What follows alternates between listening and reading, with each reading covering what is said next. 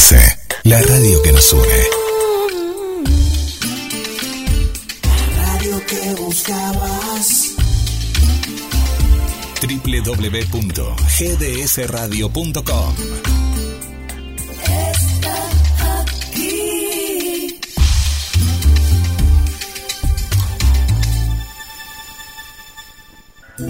Comenzar el día con nuestra radio.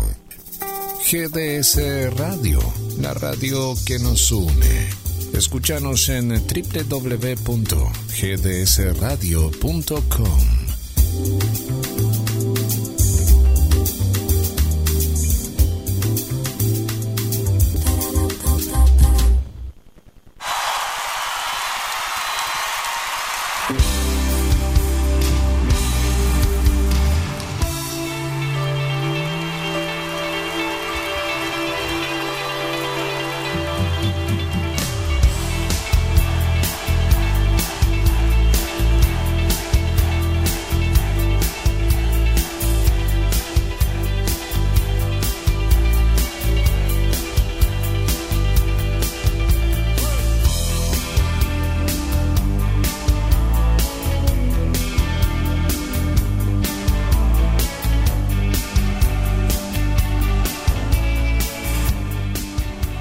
comienza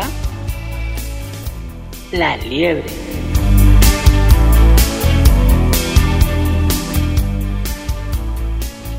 Tengan todos ustedes muy buenos días. Excelente tercera jornada que apunta a llegar a los 30 grados. Ciudad de Mar del Plata.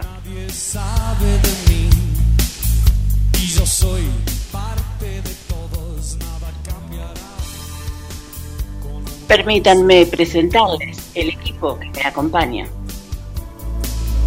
En sus caras veo el temor, ya no hay fábulas en la ciudad de la furia. Carlos Matos en el segmento Derechos Disca.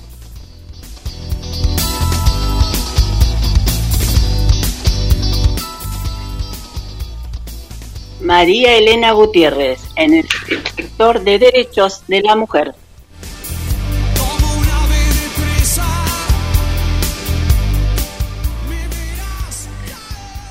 Samuel Filadoro en Diversidad.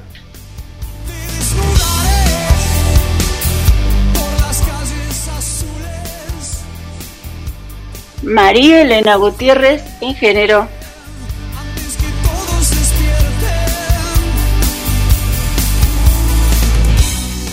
Alberto Begiristain en las efemérides deportivas.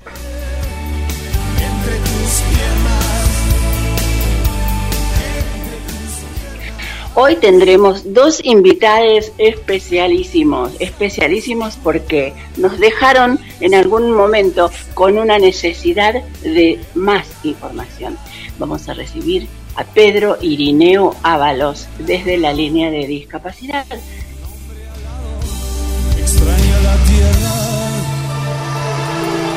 Siempre siguiendo con la línea, recibimos también desde México a Liz Smith, Isabel García, quien hoy nos va a compartir aplicaciones para la baja visión, tips para los aliados.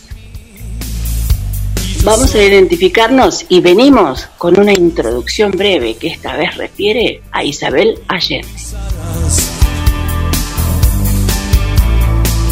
Solo encuentro en la oscuridad lo que me une. Únete a el equipo de GDS Radio HD 223-448-4637. Somos un equipo. Estás escuchando La Liebre con Karina Rodríguez.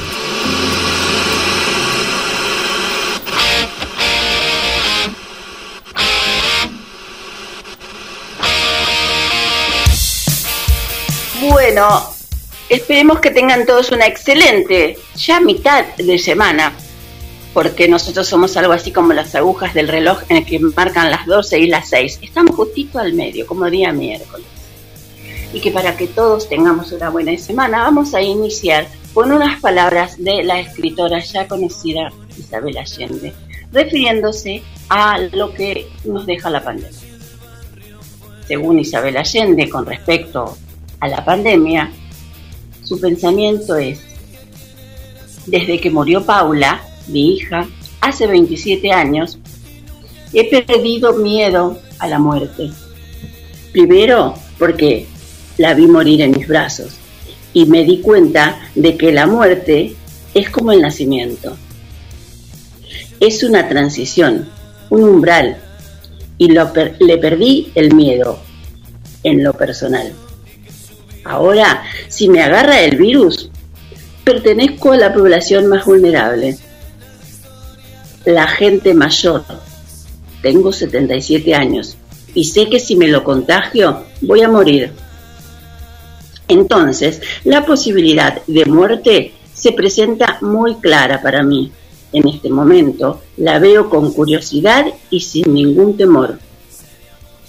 Lo que la pandemia me ha enseñado es a soltar, soltar cosas, a darme cuenta de lo poco que necesito.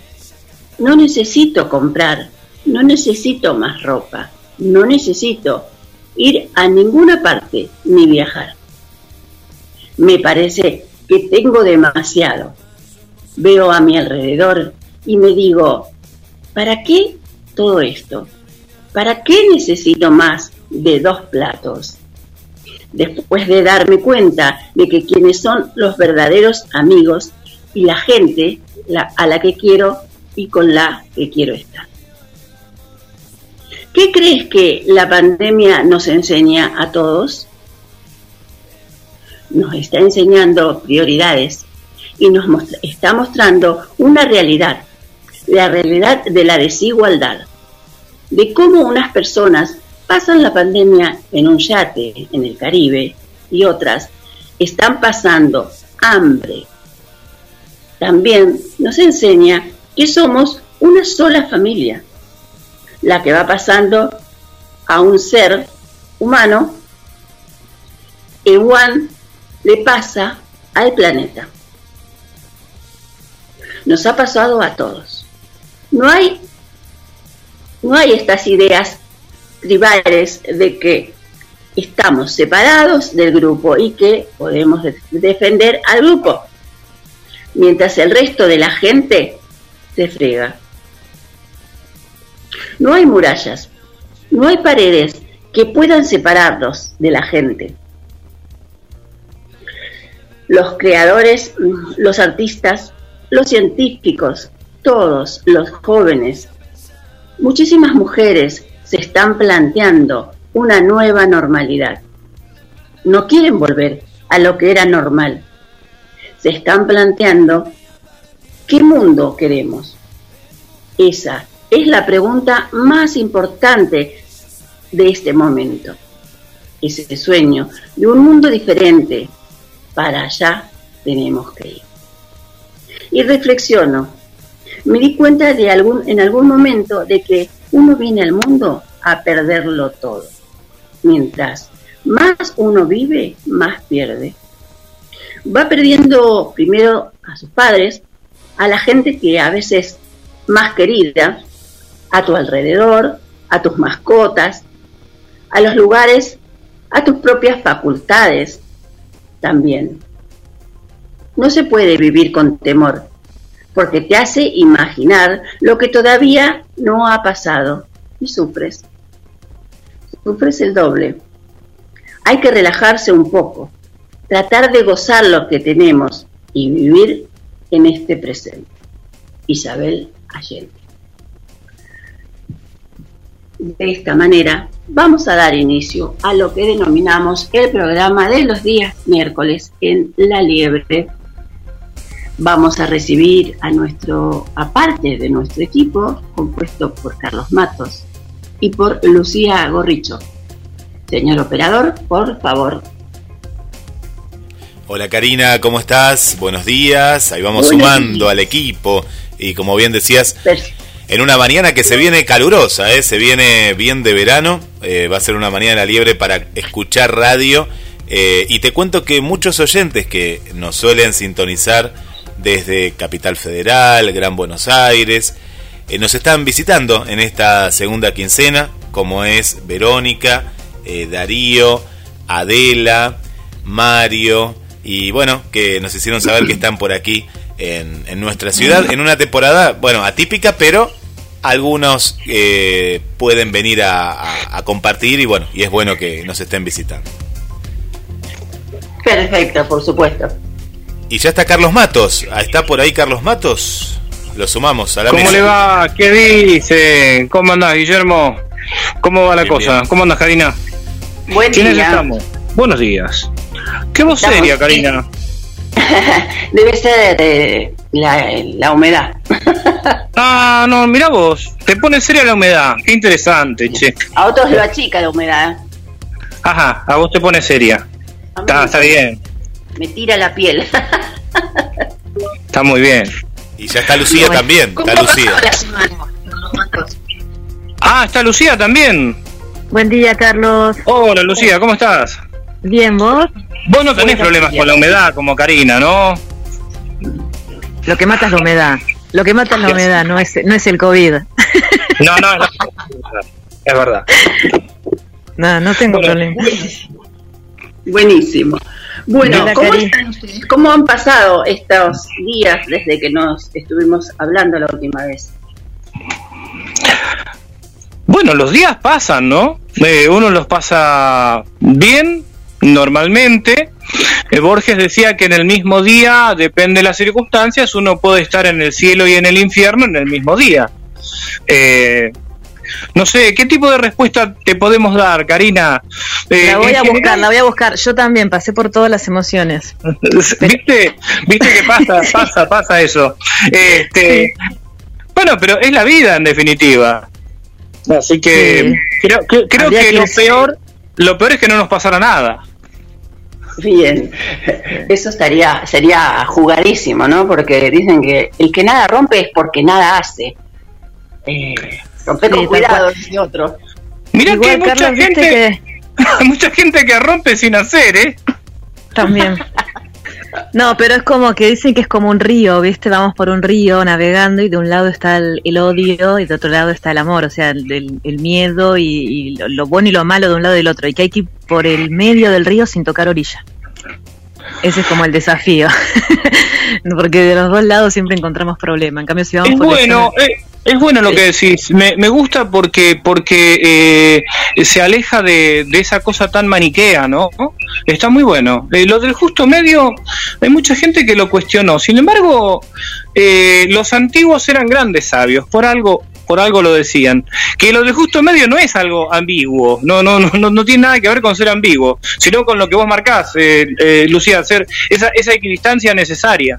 ¿Viste? Pues la neutralidad, ¿no? Como no, no estar ahí tan, porque si no, no, no podemos ver bien, analizar bien las cosas. Buscar como la, el punto justo, el punto medio, que nunca tiene prensa, siempre es blanco o negro, ¿viste? Como... Mira, las grandes, las grandes sociedades iniciáticas y todos los grupos este, iniciáticos siempre hablan del valor del 3, el 3, o sea, el, el 3 como la superación de, de esa dualidad, eh, la dualidad que es, es no deja de ser una especie de, esquizofrenia universal, ¿no? Este, y la reintegración está en el 3. Deberíamos pensar un poquito más en eso. A mí no me gustan los números impares, por empezar, así que yo voy por el 4. bueno, también, ahí tenés, la diversidad. ¿No te gustan los números impares? No, precisamente no me gustan los números impares por una serie de sucesos acontecidos. eh, elijo los números pares. A mí me gusta mucho el número uno. Bueno, eso habla mucho de usted. Sí, qué sé yo. no sé. Pero, pero bueno, sí, lo, que pasa es que también hay eh, una, una concepción de los números, se pueden ver como cantidades, ¿no? Pero se pueden ver desde otra óptica los números como, como la representación de ideas. Entonces, desde ahí, el número uno es la totalidad, no es una cantidad, no es un fósforo, una pila, es la unidad. Este, y el número 2, que es un número par, eh, desde esta otra óptica, marca la división. A mí me gusta mucho más el 1 que el 2, fíjese usted. Bueno, ¿qué le puedo decir? Usted debe ser uno, uno de esos eh, hombres que son eh, de una sola mujer, de una sola pareja, eh, o de a una cosa por vez, qué sé yo. Vamos, vamos, vamos a, a, a ver si podemos remontar, como dijo Nori, ya no brillemos y vamos a recibir a nuestro invitado, ¿le parece, Carlos Mato? Muy bien, ¿a quién tenemos? ¿A quién tenemos? A Pedro Irineo Ábalos. ¿Lo tenemos a Pedro?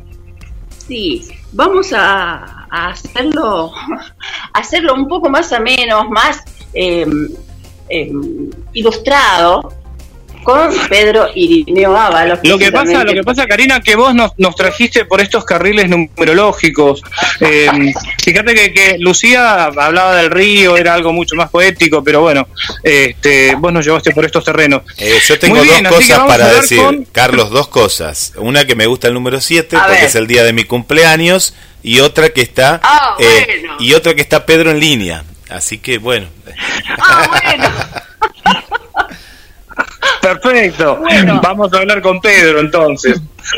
Una buena y una mala. ¿Cómo estás, Pedro? ¿Cómo estás, Pedro? Bien, bien, bien, muy bien. Permítanme presentarles a nuestro invitado del día, que estuvo en, el programa anterior. Y como nos quedamos con ganas, eh, y no queremos una sola visita, queremos dos y queremos cuatro, Hoy recibimos a Pedro Irineo Ábalos.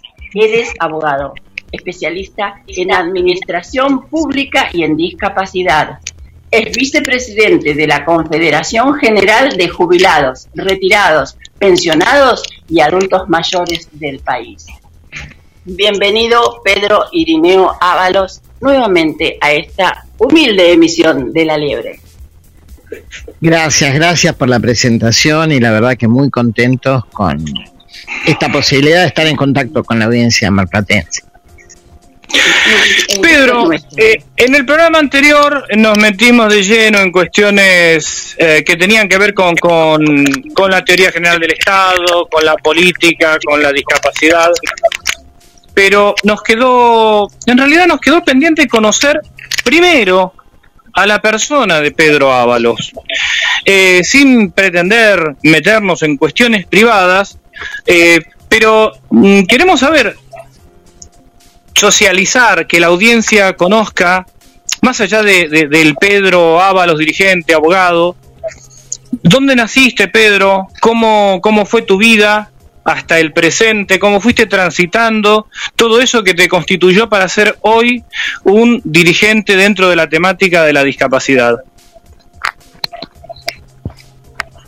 Bueno, qué sé yo, es tan largo este, este tema. Yo nací en la localidad de San Nicolás de los Arroyos, en la provincia de Buenos Aires. Soy nicoleño. ¿Me escuchan bien?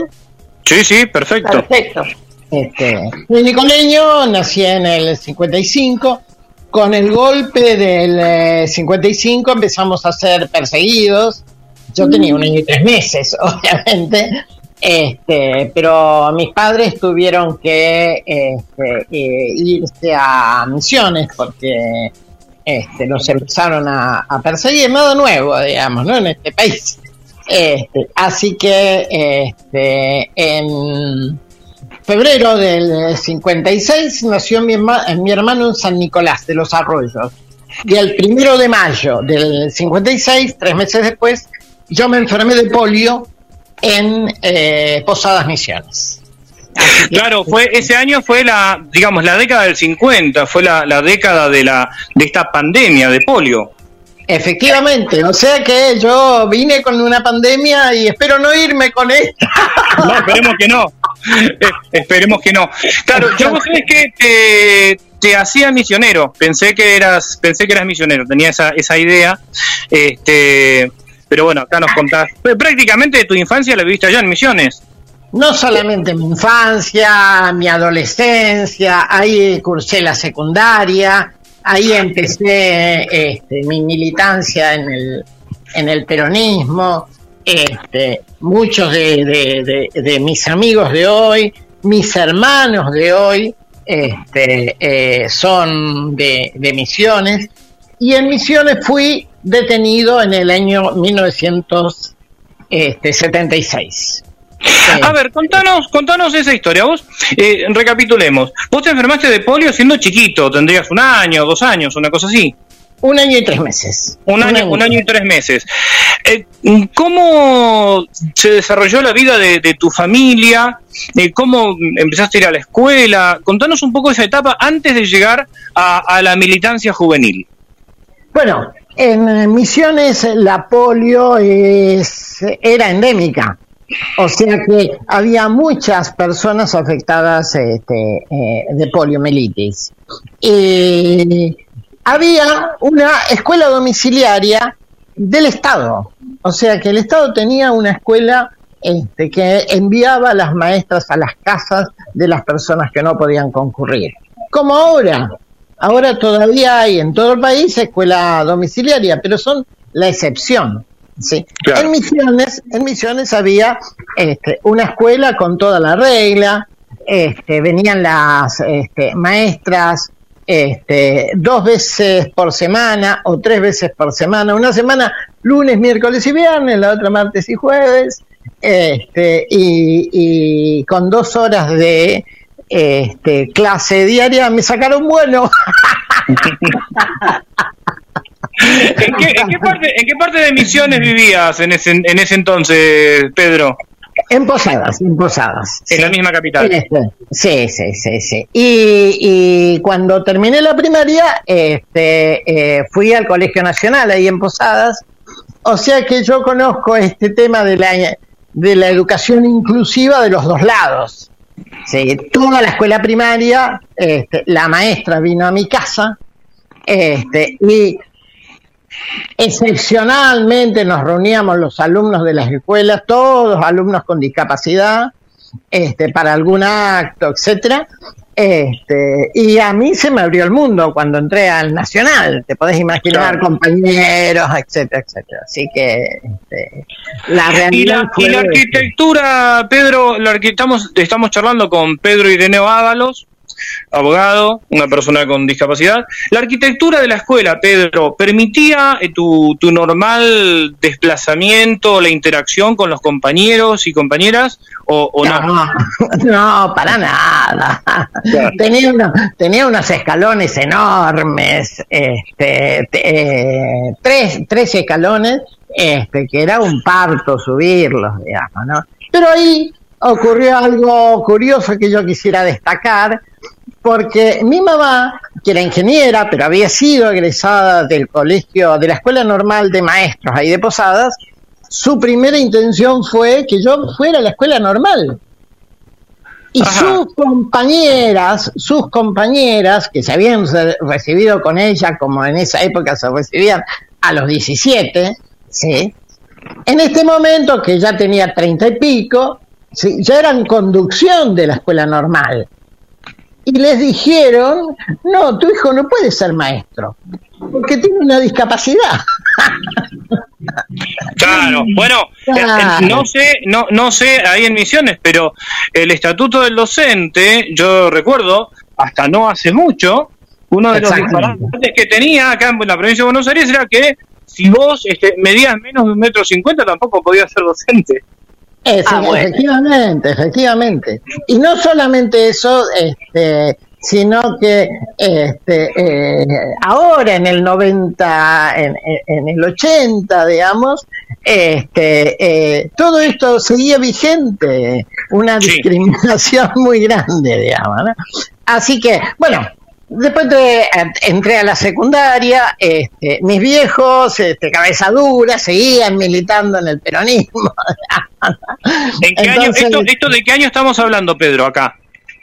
Bueno, yo este, terminé la secundaria, la terminé en el 72.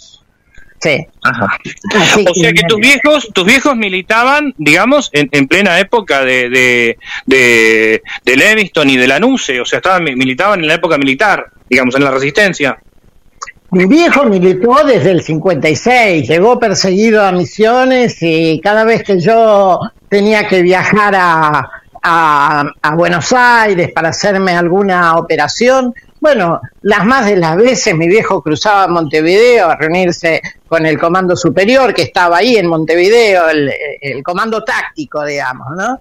Este, y fue el que llevó la orden de votar a Frondizi a Misiones, lo que causó un revuelo en la provincia de Misiones porque el candidato a gobernador que iban a votar había sido comando civil tres años antes, digamos, ¿no? Este, claro, pero ese, ese había sido el acuerdo entre Perón y la UCRI. Exactamente. Y después, en el 73, o sea que muchos años después, ese mismo candidato a, a gobernador fue candidato a vicegobernador del Frejuli, este, porque siguió el acuerdo en Misiones, digamos, ¿no? Es decir, el, el frente que conformó Cámpora y Perón en el 73 tenían la misma persona. Este, así que, bueno, una historia. Y mi viejo en, esas, este, en ese proceso, este, en el 63, este, fue electo concejal en Posadas. En el 73 fue electo este, senador nacional por la provincia de Misiones. O sea que cada vez que había un golpe militar había un desocupado en la familia, porque venía, claro. venían los militares y lo echaban, digamos, ¿no? En el, sí, en esa, en esa época los, los senadores eran electos por las legislaturas provinciales, ¿no? Claro, sí, sí, en esa época eran electos por las legislaturas provinciales.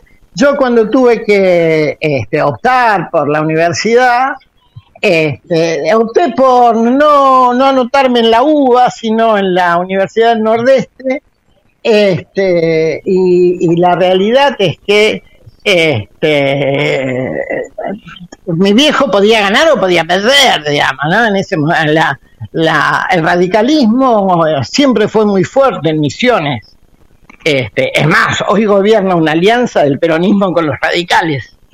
Claro, tanto en aquel momento el radicalismo, recordemos, este, se había dividido, estaba el radicalismo del pueblo, el radicalismo intransigente, pero cualquiera de las dos fracciones, digamos, este, estaban siempre en el gobierno, de alguna manera, a través de algún acuerdo. Bien. Exactamente. Entonces vos egresaste en el 72. Todavía eh, 72, eh, estamos hablando de los últimos eh, años de, de la NUCE, el, la famosa eh, época del, del gran acuerdo nacional, del llamado gran acuerdo nacional que fue resistido. ¿Cómo viviste vos en esa, en esa adolescencia, ya terminando el secundario? ¿Cómo, ¿Cómo lo vivías desde tu militancia política, por un lado, y no sé si ya habías incorporado la militancia por los derechos de las personas con discapacidad al mismo tiempo. Contanos eso. No, no, no, no. En ese momento este, yo vivía este, la militancia política este, en el marco de la, lo que era la JP en Misiones y después este, cuando me fui a estudiar a Corrientes, este, milité en la, en la JUP digamos, ¿no? la Juventud Universitaria Peronista, digamos, ¿no? Y yo me acuerdo este, que con la discapacidad pasaba algo similar que eh, a lo que pasaba con el feminismo, digamos, ¿no? Este, mientras este, Simón de Beauvoir en Francia este, eh, escribía sobre este, el feminismo y era este, un referente a nivel mundial, digamos, este, nuestras compañeras acá decía, bueno, cuando la patria sea libre vamos a hablar de estos temas, pero ahora dejémonos de joder, digamos, ¿viste? que podamos votar. Este, en, en, Francia no existían estas restricciones, acá no se podía nombrar a Perón en una época, no se podía votar y cuando te dejaban votar a los tres años te rajaban, digamos, ¿no? No, claro, claro. Eh, y entonces, pero ¿cuándo, eh, digamos, incorporás vos esas dos militancias, que bueno, terminarían siendo eh, una, digamos, ¿no? Pero ¿en qué momento vos internalizás y entendés que, que, la lucha de la discapacidad también debe incorporarse como lucha política? Eso fue muchos años después. fue muchos años después. En realidad yo este, siempre tuve este, una, un, acercamiento a la temática. Imagínate que nosotros en, este, en la cárcel, este, yo no era la única persona con discapacidad. Este, habían este, distintos tipos de discapacidades y incluso distinto tipo de origen, digamos, ¿no? Este, había alguien que había varios que habían nacido con este, con alguna este, eh, problema de, nacimiento, había otros que habían este, sufrido la polio, como mi caso y muchos otros, y había otros que eran derivados de accidentes o de cosas de ese tipo. ¿Vos, vos fuiste detenido, nos contabas hace unos minutos, en el año 76. ¿Estabas en la universidad en ese momento? ¿Estabas en Corrientes? No, no, no, no, no. Yo cuando este, eh, fui detenido ya había pedido el pase en la Universidad de Buenos Aires, lo estaba tramitando, lo estaba tramitando y mientras se tramitaba volví a Misiones porque bueno, estaba eh, después del golpe del 76, toda mi familia volvió a Misiones, ¿no? Este, entonces ahí este, trabajaba en un pequeño hotel familiar este, y en octubre del 76 hicieron una enorme racia en todo el nordeste, este, que los milicos lo llamaron el operativo Toba 2, este, donde este, arrestaron a este, cientos de compañeros, digamos, Este, y en esa volteada caí yo. este, ¿Y cuánto, cuánto tiempo estuviste, cuánto tiempo estuviste en la cárcel? Estuve seis años. Este, salí después de Malvina en la Navidad del 82. Este, eh, al principio estuve a disposición del Poder Ejecutivo, como tantos otros, este, y en el 78 eh, salió un decreto por el cual este, a mí se me daba la opción, la posibilidad de ir al Reino de España.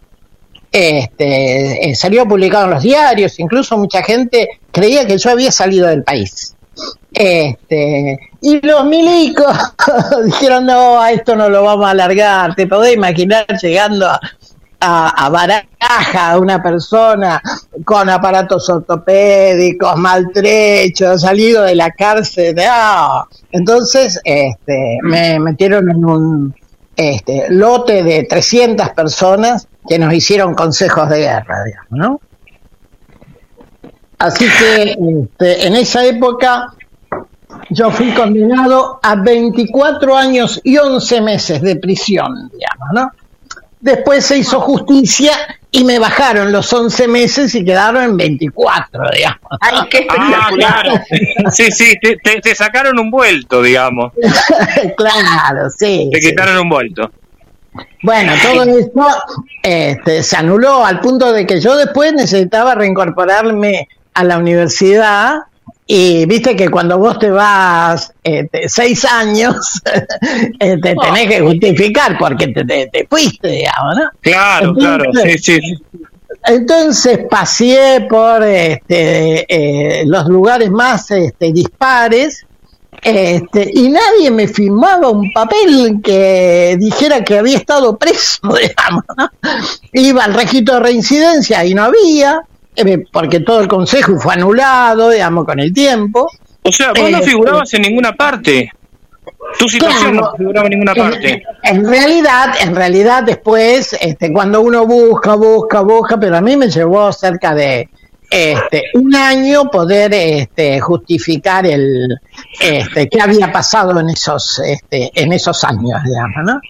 Este, así que bueno, este, ahí reinicié la, este, eh, reinicié los estudios y hay algo que eh, me acerca a la temática porque en esa época vos imaginate que era 1982 se estaban instalando este, las cámaras este, legislativas, se estaba inaugurando el edificio de cristal, ese de donde figura la, donde funciona la Cámara de Diputados. Entonces a mí se me ocurre este, pedir un, un, trabajo ahí en el legislativo. de ascensorista, de lo que fuera, digamos, yo tenía la mitad de la carrera hecha, pero necesitaba hacer la tramitada. Claro. Este, bueno, todavía estoy esperando, digamos, ¿no? Este, y también no, no existía en esa época la ley 24.308, pero la Lotería Nacional tenía la posibilidad que se te otorgue una franquicia para vender lotería pro de quiniela, ¿no? La, lo- la solidaria. Bueno, eh, en realidad te daban una agencia, ¿sí? Te habilitaban una agencia. ¿sí? Entonces, este, yo me presenté, este, no tenía la plata para la coima, así que el trámite me duró un montón de tiempo, pero finalmente este, tuve este, una agencia que me permitió recibirme. Yo prácticamente en el mismo momento este, recibí el título este, y vendí la posibilidad de, este, de eh, negociar, de, tener un comercio de lotería pro de quiniela, que en ese momento se habilitó la venta. Así que con el título bajo el brazo y, y, y cinco mil dólares en ese momento este, me dieron por el este, por la agencia. Negocio. Sí, sí. Empecé mi carrera de abogado. Bien. Pedro, Carlos, yo tengo ganas de venir un poquito más acá. Está muy rica esta historia. Es un Pedro íntimo, realmente íntimo. Es un Pedro Irineo Ábalos relajado. Pero, ¿me permitís, Carlos, que introduzca una palabra, una pregunta? Pero el programa es, es- es suyo, así que usted pregunte todo lo que quiera, no me, no me pida permiso a mí. Pero como es su segmento de los derechos, digo, eh, a mí me gustaría saber cuál es la, dando un giro, ¿no? En, dentro de la historia, me gustaría saber cuál es la necesidad de crear un partido que hoy demuestre toda esa eh, idiosincrasia que traes como, que trae. Sí, perdón, pero, pero Karina, Karina, per- permíteme, justamente yo también quiero ir a ese punto, pero Sí. hay todo un proceso, hay todo un proceso que tiene que ver con una toma de conciencia, que me parece que es importante que la gente conozca esto, porque eh, em, eh, no es que surge de la nada, decir, bueno, vamos a hacer un partido. eh, acá me parece que es importante lo que Pedro señaló. ¿No? Sí. El hecho de eh, eh, que no tenía eh, una militancia eh, en, el, en la cual hubiera una correspondencia, una correlación entre la discapacidad, porque también creo que es importante que se sepa esto, que la discapacidad muchas veces no era percibida, corregime Pedro, no digo que sea tu caso, pero en muchos casos fue así, de gente con discapacidad militando en los partidos políticos, pero que no tenía conciencia de que la lucha por la discapacidad tenía que ver con ese núcleo, ¿no? O sea, yo estoy de acuerdo con lo que decís, Karina, eh, llegar a lo de la creación del partido. Me parece que estamos rumbeando hacia eso, Pedro, eh, porque entiendo que debió haber habido una instancia intermedia hasta esto último que vos decís. No, sí que la hubo, sí que la hubo. En realidad, allá donde yo fui detenido también estuvo este el movimiento de los rengos peronistas. digamos, Claro, a ¿no? eso, a eso, a eso, claro. a eso iba. eh, Este. justamente si vos tenías algún tipo de contacto y eso sirvió en función de una toma de conciencia interna también, ¿no? Contanos eso. No, no, no, no, no. En ese momento, este, eh, el, eh, el movimiento de los rengos peronistas, el Frente Lisiado, este, nace ahí en Ramsay. Y en Ramsay yo este, me operé 19 veces, digamos, ¿no? Entre Claro. el 50 y pico este, y el 72. Este, yo iba de vez en cuando, una vez por eh, año, dos veces por año, y me operaba.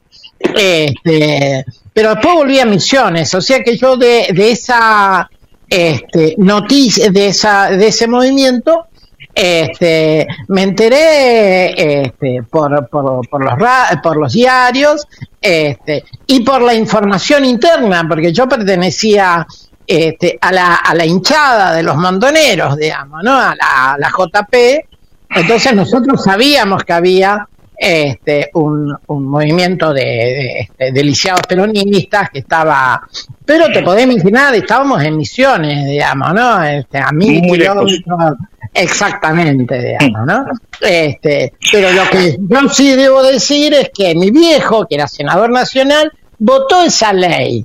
votó este, la ley que estableció el cupo del 4% para personas con discapacidad, tanto en el sector privado como en el sector público, digamos, ¿viste? Este, eh, la ley este, fue... Esto, eh, perdón Pedro, esto que vos Sí. decís es muy importante, eh, Karina, porque hay algo que en el marco del derecho muchas veces se dice, eh, la intención del legislador fue tal cosa, y no deja de ser un concepto abstracto cuando uno lo escucha en la facultad, pero en tu caso vos sabés cuál fue la intención del legislador. No, no solamente eso, sino que además eh, mi viejo era muy amigo de Britos, que fue el, senador eh, este, eh, puntano, que este, fue el miembro, miembro informante, y además esa ley se adelanta muchísimo a lo que es el concepto social de la discapacidad. Nosotros en ese momento todavía estábamos en la etapa de el, el predominio este, eh, médico, hegemónico, digamos, ¿no? Este, en ese momento era este, impensada la mirada social. Y en esa ley, el certificado de discapacidad no lo daba el Ministerio de Salud, lo daba el certificado de trabajo, el Ministerio de Trabajo, digamos, ¿no? Esa es la perspectiva social de la discapacidad. Este, Por eso, eh, por eso Pedro, por eso Pedro es que muchas veces decimos, y yo lo dije la vos no estuviste de acuerdo conmigo la semana pasada, pero yo dije hemos retrocedido, en algunas cosas hemos retrocedido. Eh, eh, yo creo que esa es una de las a ver, no estoy diciendo que estamos peor que antes, pero digo, esa mirada que vos estás marcando era muy de avanzada y hoy estamos lejos de eso todavía, hay que recuperar. No, sí, seguramente, pero digo, no es lo mismo el retroceso que hubo este, con Macri, sí, que el retroceso que hubo con este, Videla. Cuando Videla, Videla tenía un hijo con, con discapacidad, ¿sí? Y, Videla dona los terrenos de Alma, ¿sí? Ahí en Mar del Plata, este, eh, como, como un gesto este, eh, hacia, hacia la discapacidad. Pero ¿qué hace? Deja sin efecto esta ley, ¿sí? Y la sustituye por otra en la que... El este, decreto ley el- famoso. Exactamente. Este, que el cupo es solo para el sector privado, no hay sanciones. Este, en aquella ley había multas. Este, sí. Entonces, este, eh, hay un este, retroceso, pero la diferencia entre aquella situación y la que este, se da con Macri es que en aquella situación no solamente se deroga la ley, sino que no hay posibilidades de resistencia porque te mataban, digamos. No, no, bueno, mataban. era, eh, eh, era un gobierno de facto, era, era eh, obviamente, claro. Y entonces. Pedro, entonces, este, Perdóname, te redondeo la idea. Con No, sí, Macri, sí. lo que ocurrió es que nosotros nos encontramos en la calle con gente que no conocíamos, ¿sí? Y nos encontramos en la calle y, hoy este, tenemos por ahí alguna diferencia política, alguna diferencia, pero sabemos, sabemos que un compañero que estuvo cuando la dura, cuando caían los gases, ahí estaba en la calle y estuvo con nosotros. Entonces, podemos tener algunas diferencias, pero la realidad es que este, esto es una, una, una línea de continuidad y eso hace que hoy nosotros enfrentemos esta situación mucho más fortalecido. vos pasaste por el observatorio, Pedro, eh, eh, y, y, a- y, mm, todo este debate, bueno, con la creación también del grupo este de este eh, de cuarentena productiva, entre tantas cosas que, que estoy comentando ahora a nivel de, de- de cuestiones deliberativas, se fue formando esta conciencia de eh, una, una fuerza política que defienda los intereses y los derechos de las personas con discapacidad. Y acá eh, quiero formularte esta pregunta que nos quedó colgada la vez pasada. Eh, ¿Es necesaria yo aclaro que hago- acá mi rol es un poco el de abogado del diablo, ¿no? Karina me puso en ese rol, así que... pero me parece que es una pregunta que, que, atra- que nos atraviesa. ¿Es mejor un partido eh, que agrupe los intereses de las personas con discapacidad o el trabajo interno en cada uno de los espacios existentes? ¿Por qué una opción y por qué la otra? No, no, no. Lo que nosotros le decimos a la gente es que si usted tiene un amigo, una este, persona cercana que es este, influyente en el radicalismo, vaya y plantele estas necesidades. Y si lo tiene el socialismo, mejor, plantelo en el, este, en el socialismo también. Y, y, nosotros, yo he militado años en el, en el peronismo y particularmente en el kirchnerismo. Así que este, le, le planteamos este, que cada uno vaya a hacer fuerza por este, eh, estas necesidades que tenemos las personas con discapacidad, que no es otra cosa que, que se cumpla la ley, digamos, ¿no? Este, y, y en este esfuerzo que nosotros este, estamos haciendo, decimos, bueno, y si usted está cansado de que no le den bola a ningún lado, porque la realidad es que... Sí, que este, termina un- pasando eso. Claro. Exactamente, entonces, si usted está este, cansado de que no le den bola en ningún lado, bueno, acá tiene una ficha de afiliación, digamos, ¿no? Pero no solamente es para las personas con discapacidad, es para todas aquellas personas que sienten, ¿sí? que este, eh, el, el sistema actual legislativo no lo representa, digamos, ¿no? Que va un, el mismo diputado que votó con Menem la privatización del sistema este, eh, eh, jubilatorio, votó con Kirchner este, eh, el nuevo sistema este, jubilatorio en el, el 2008.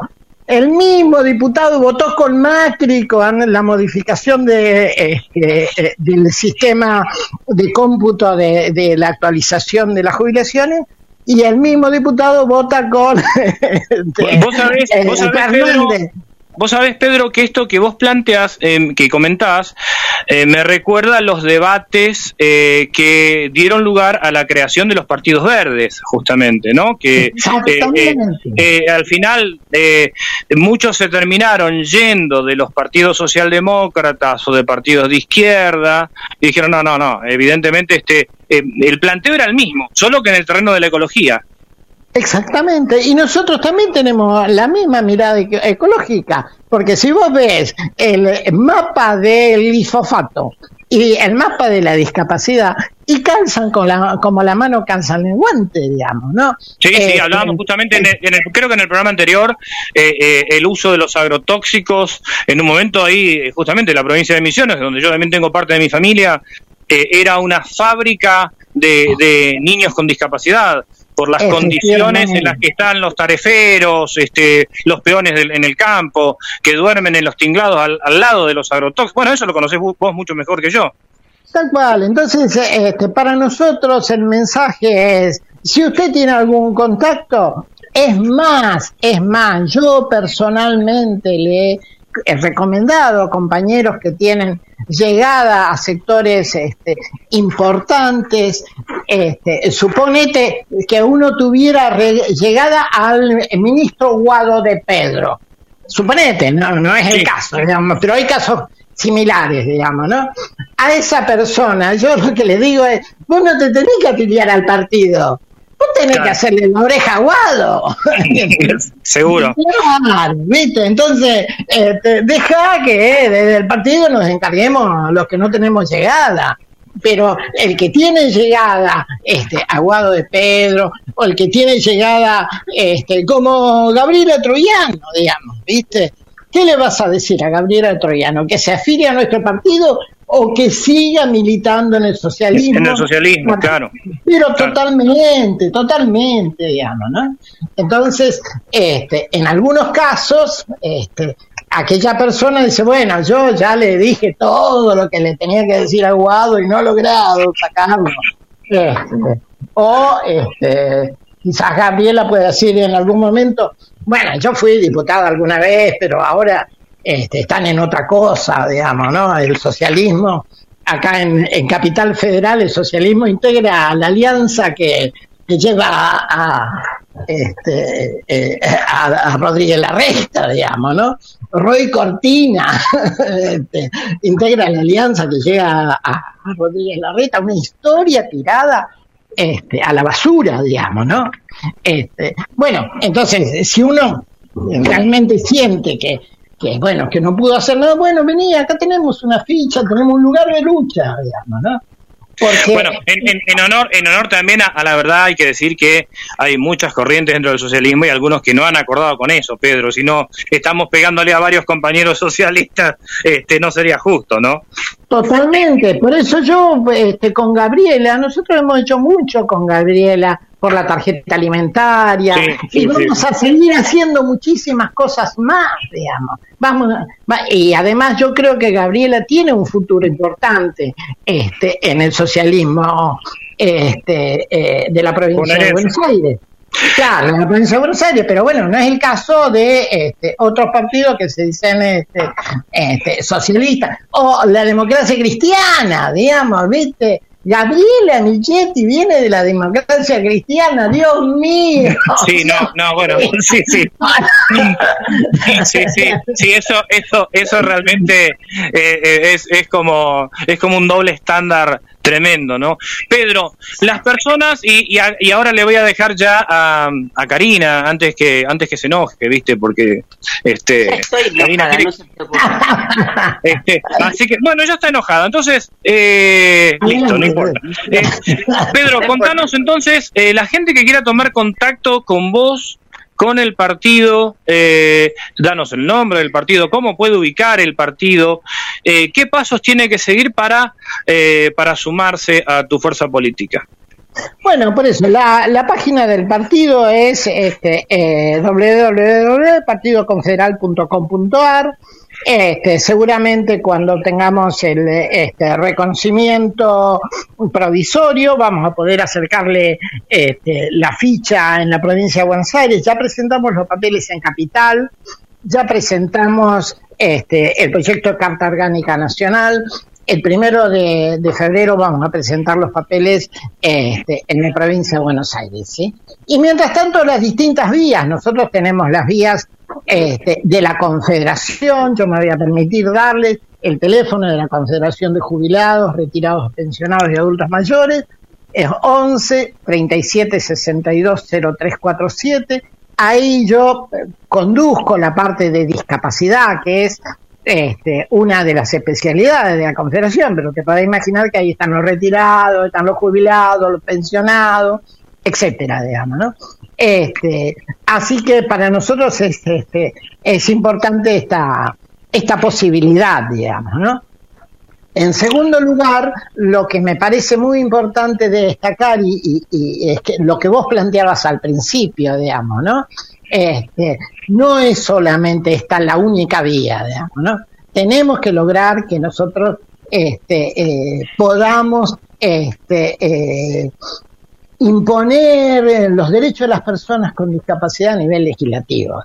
Entonces, eh, los aportes que vengan del radicalismo, de, de donde fuera, este, bienvenido sea. Muy bien, Pedro. Eh, de mi parte, mm, muchísimas gracias por la entrevista y, recordamos esta algo que es muy necesario tener en cuenta. el el poder verdaderamente eh, democrático es el legislativo, porque es el que siempre desaparece en época de dictadura. De manera que hay que llenar de legisladores que defiendan la temática de la discapacidad. Como vos bien decís, del partido que sea, pero que estén comprometidos, o de en este caso tu fuerza, eh, con la temática de la discapacidad. Por algo, por ejemplo, en Costa Rica los corresponsales de prensa, cuando hablan desde, desde la legislatura, desde el Congreso, dicen, estamos transmitiendo desde el primer poder del Estado. ¿Eh? Dios, quiera que, en algún momento tomáramos conciencia de eso acá en Argentina. Así que bueno, Karina. Sí. Todo tuyo. Bien, Pedro, eh, muchísimas gracias por tu entrevista, por tu tiempo y eh, me gustaría cerrar este, este este segmento, ya que no me dejaron meter cuchara, con una reflexión de parte mía involucrándolo. Eh, a mí uno de los, eh, de los artículos que más me gusta o me llamó la atención y tengo muy presente de la Convención de los Derechos de las Personas con Discapacidad refiere al artículo 8, que me deja el interrogante a partir de conocerla, que es em, la toma de conciencia, algo que eh, hicimos referencia recién en la entrevista. Eh, referido a la toma de conciencia, a la unión que estamos requiriendo de las personas con discapacidad para involucrarnos en replantearnos nuestros derechos, ¿cuál es, sería el mensaje que le transmitiría a la sociedad, al colectivo de ISCA? Bueno, para nosotros va a haber un cambio en el momento en que asumamos una postura similar a la marcha del orgullo gay. Este, eh, muchas veces, muchas veces este, llama la atención en mi caso que este, un abogado este, que debería andar con saco y corbata este, ande con este, un short y este, los aparatos ortopédicos a la vista pero me parece que forma parte de una actitud hacia la, hacia la discapacidad. Para nosotros la discapacidad no debe ser un elemento a ser ocultado o disimulado con la ropa, con las actitudes, sino tiene que ser un motivo de orgullo, porque nosotros llegamos a, a donde llegamos poco, mucho, lo llegamos a pesar de la discapacidad y a pesar de las barreras que esta sociedad todavía no, no, no ha levantado. Entonces, el primer paso para la toma de conciencia es de la propia persona con discapacidad. Y en ese sentido, este, nosotros, viste que el lema de la discapacidad es nada cerca de nosotros sin nosotros. En realidad viene de este, la lucha en Estados Unidos, donde el término about significa acerca, sobre, etcétera, y ha sido traducido generalmente como nada sobre nosotros y nosotros, digamos, ¿no? Y en algún momento yo decía, bueno, cambiemos esa palabra para que te pregunten, digamos, ¿no? Y cuando te preguntan, lo que hay que decirle es, no es un reclamo al poder, no es un reclamo al que tiene que decidir, es un reclamo que va dirigido a vos.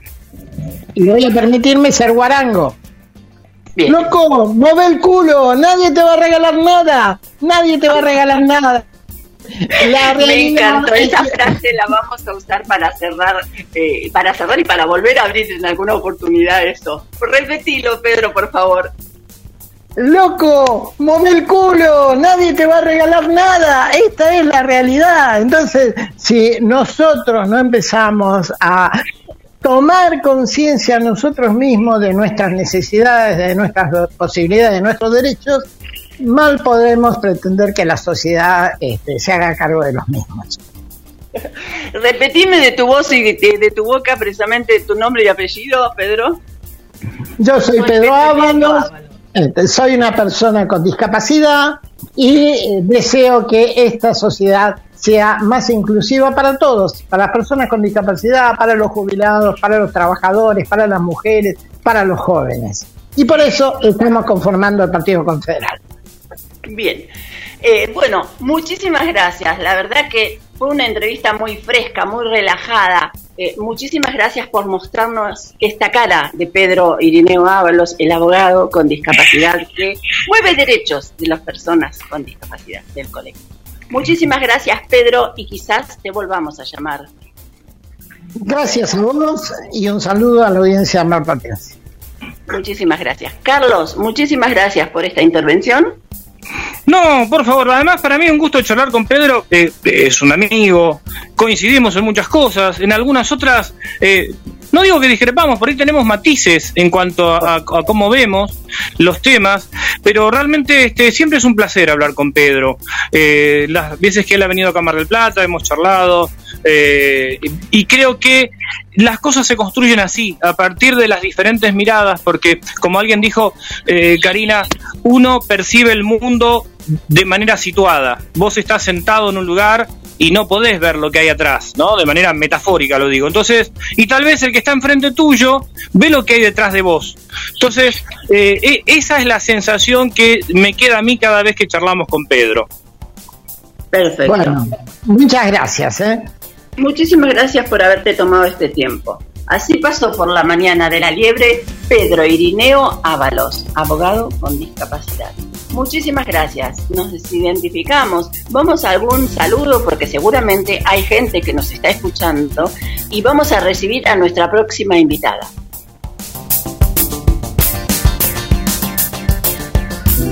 Comenzar el día con nuestra radio. GDS Radio, la radio que nos une.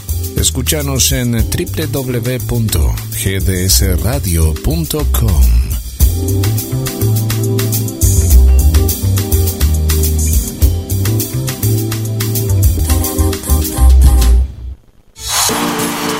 Estás escuchando La Liebre con Karina Rodríguez.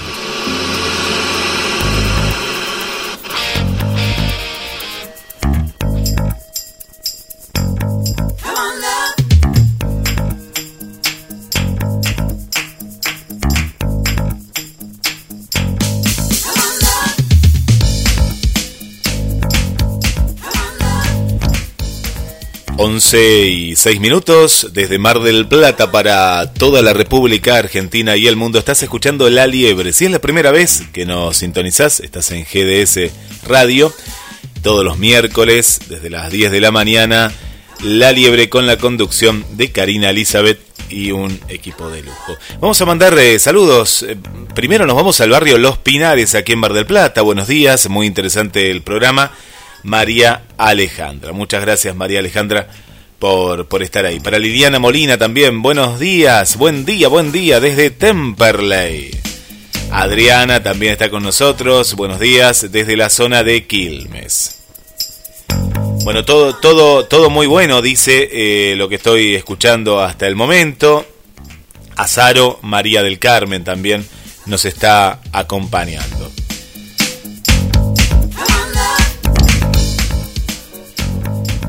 Feliz miércoles, amigos de la liebre, Karina, Carlos y todo el equipo desde Chile. Muchas gracias. Para Alejandra del barrio Belgrano también, bienvenida. Julia, Julia Almirón desde Asunción del Paraguay, también Esther desde Paraguay. Gracias Subamos a la sintonía de La Libre por primera vez. Nos están escuchando desde Gualeguay, Entre Ríos. Ahí está Andrea, Andrea Monti. Muchas gracias también por estar en la sintonía. Bueno, para el amigo Héctor, ahí siempre presente. Para Esteban, aquí desde Mar del Plata, desde la zona del centro.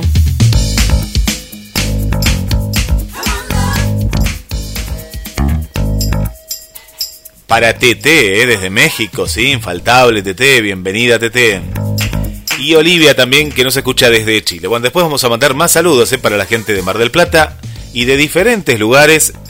Mensajes que vamos recibiendo a través de Facebook, del me gusta a la página de La Liebre en Facebook y la línea directa que es 223 424 66 46. Desde el estudio central volvemos con Karina y todo el equipo en el estudio de la liebre. Adelante, Karina.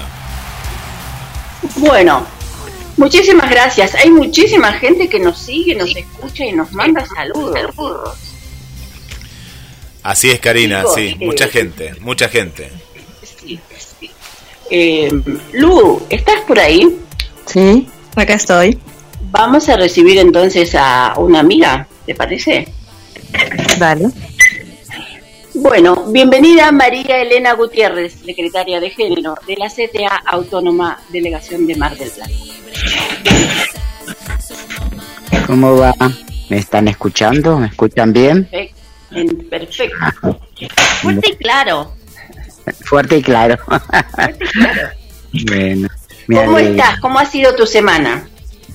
Bien, una semana con dentro de todo con algunas eh, algunas novedades, ¿no?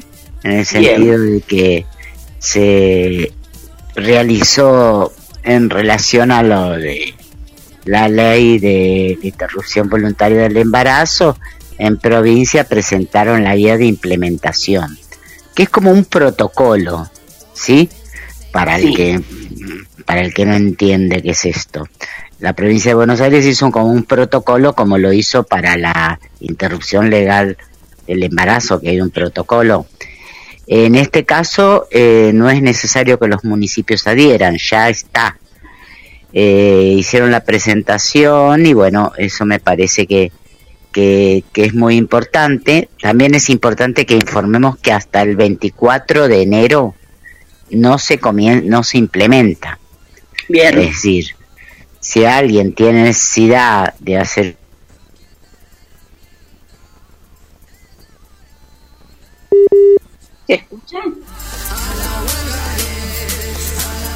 Ay, se cortó, ¿no? Me parece que la perdimos a María Elena. Bueno, sí. Sí, sí. Ahí, ahí, ahí la vamos a estar reconectando, María Elena. eh, ahí la Vamos vamos, a a conectar. retomar la Sí. entrevista. Sí, sí, cómo no. Justo estaba en el segmento que sería el como así el más eh, fuerte de la de la el- de la conversación cuando cayó la comunicación.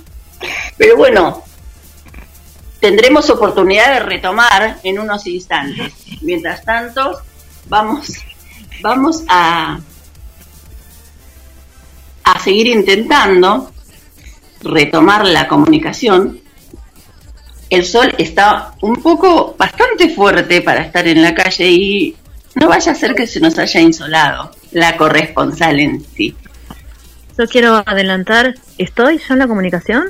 Sí, por supuesto. Quiero adelantar eh, el tema del Horna. ¿Se acuerdan que lo habíamos hablado la semana pasada y anterior también? Es una, una chica que vive en, en Mar del Plata, que tenía siete hijos e hijas en unas condiciones muy, pero muy humildes, fue víctima de violencia muchas veces, no recibió nunca nada ayuda del Estado, de ningún tipo, Vieron que muchas veces se dice, no, tienen hijos para cobrar no sé qué, bueno, no cobraba nada de nada, y lamentablemente uno de sus eh, hijos eh, murió una gastroenteritis que se complicó debido a la desnutrición. Lo Sí. tremendo del caso es que el Estado, en lugar de acompañar, de asesorar, de ayudar y bueno, de ver cómo se resuelve la situación, la metió presa a ella.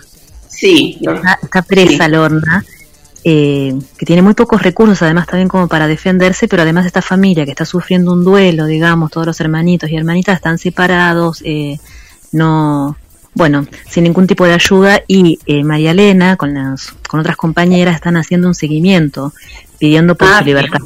Y hay una, hay una planilla que se puede firmar que está disponible, ya lo va a contar, pero yo otra vez le pregunté por Lorna y no pudimos como refrescar el caso y como bueno, siempre la gente se renueva, que está en la audiencia, está bueno saberlo, que por favor alcemos nuestras voces porque no puedes pasar estas cosas, no puede, eso es el estado patriarcal, ¿no? Que sigue, porque además ni siquiera estaría preso el padre tampoco, ¿no? Como que la madre, o sea, encima de que sufre una situación tremenda de, de violencia, ¿no? Está, está detenida. Ahora por suerte está más acompañada porque bueno, tienen que pasar estas desgracias como para que se mueva un poco más, pero bueno, es uno de los casos que hay que estar siguiendo, ¿no? Cuanto más vulnerable es una situación, me parece que más tenemos que estar ahí al lado acompañando. Esa es la, la empatía que estamos pidiendo, ¿no? El compromiso que estamos pidiendo y, y ella sabrá, no sé si ahí ya se conectó. ya la tenemos, está, listo. No, pero volvamos, volvamos, volvamos con el tema de- del aborto que es importante La en provincia y después, ahí María Elena No, eh, no, conté- María Elena, No, conté el era ca- eh, hasta ahí, es decir, para que todo el mundo sepa, ¿no? Que es el 24 y que hay una guía de implementación. Yo todavía, la verdad, no tuve ac- acceso, soy sincera, a esta guía, pero bueno, eso es un protocolo que tienen los médicos, que es para, lo- para la parte de que llega a todos los CAPS y todos lados, cómo tienen que proceder en caso de que se acerque una persona. Como existe la del IE, esta es una guía de implementación, es exactamente lo mismo. La, la pueden Y la buscar en. Google. Eso está bueno decirlo, guían de implementación Sí. para la, la interrupción Sí, sí. voluntaria del embarazo y léanla porque es muy importante. Vos sabés que, perdón que te interrumpa, ¿no? Pero nos ha pasado casos, por ejemplo, de chicas que han pedido hace unos años, eh, bueno, un caso, por ejemplo, en Neuquén, de una chica que le pidió a la, a la obstetra o la, a la ginecóloga que le hiciera la, la receta por el misoprostol y que la acompañe y le- no quería, entonces le insistió le dijo, ah, vos sos la que conocés la ley. Bueno, entonces, entonces se lo hizo. Sí, sí. Claro, pasa eso, es que a veces se, se aprovechan de nuestra ignorancia, ¿no? De no saber, de no formarnos y es muy importante, la educación es algo tan importante que la tenemos que tomar en nuestras manos. No tenemos que esperar que alguien nos diga cómo son las cosas, tenemos que ir a buscarlas y enseguida, gracias a la comunicación y a los medios de comunicación, a la tecnología disponible, llegamos fácilmente a conseguir la información. Hay que moverse un poco, nada más, pero podemos dar con la persona que nos puede decir, que nos pueda asesorar. Entonces hay que asesorarse y formarse, formación constante necesitamos para poder que se cumplan nuestros derechos. Sí, además, es decir, hay, hay cosas que tenemos que aprender, como el número de la ley, y decir, no, yo, a mí me ampara esta ley, punto, ¿viste? Estas cosas, porque tenemos que defender nuestros derechos, porque nuestros derechos pueden estar en las leyes, pero si no se cumplen, no sirve, claro, no letra muerta, no, no. Exacto, letra muerta no nos sirve y somos nosotras las que tenemos que, que defenderlo. Para defenderlo yo coincido totalmente con vos que una forma, es decir, que la principal forma es el conocimiento. Es decir, si nosotros logramos democratizar, democratizar sería el conocimiento, eso es lo fundamental que todo el mundo conozca sus derechos, ¿viste? Porque hay mujeres que no conocen sus derechos, la mayoría de las mujeres no conocen sus derechos, porque ni sus derechos como madres, ni sus derechos como no madres, ni sus derechos como mujer, ¿viste? Eh, a nivel laboral, en todos los niveles, eh, digo. María Elena, en el caso de que no conozca sus derechos, también está bueno esto de la implementación, implementación del acompañamiento. Saber que te puedes acercar a pedir un teléfono, una, un asesoramiento de una persona que conoce los derechos y te puede ayudar a asistir e incluso conducir a la, a la solución del problema, porque no siempre las personas están eh, disponibles como para empoderarse de los derechos. No, para nada. que hay personas que están capacitadas para ayudarlas. Así que que busquen ayuda, que busquen contención. Sí, en Mar de Plata hay, viste, es decir, estamos nosotros, está el CAM, está está incluso hasta los organismos estatales, que de, como que llames el 144, ahí te tienen que orientar el tal 108, ¿viste? Hay líneas municipales, están, qué sé yo, por ahí en red también. Socorristas en red. en ¿viste? Hay bueno. Eh, pero igual, perdón que te interrumpa, pero eh, cuando pidamos ayuda también que sea una ayuda que vibre con nuestros valores y con nuestras emociones y con nuestras ideas, porque hay gente que por ahí ayuda y no es de la manera que nos parece ah. correcta, que nos hace bien o que necesitamos. Entonces, no hay una sola manera de ayudar. Se asesoran, buscan, si te vibra con vos, con tus emociones, con tus valores, con todo, seguís. Y si no, busca otro, otra siempre hay, eh, digamos, no es que hay uno solo lugar para ayudar, porque a veces podríamos con una persona o con una organización que no nos gusta y creemos que es esa la única ayuda. No, sigan buscando. Si no es en Mar del Plata, será en Santa Clara. si no, será en Miramar. Exacto, y, muchas veces es cierto, en la parte oficial, por así decirlo, o no sé cómo llamarlo, es decir, no, no tienen estatal eso. En la parte estatal eh, no es lo mismo que cuando, suponete, si a mí me llama alguien, yo le tengo empatía, le puedo esto en mi oreja, tampoco estoy, suponete, como una oficial de policía 12 horas atendiendo casos, ¿no? también eso también hay que hay que tenerlo en cuenta. Pero bueno, yo me refería a que eh, estaría eh, que, que sí, que, que, se, que se informen.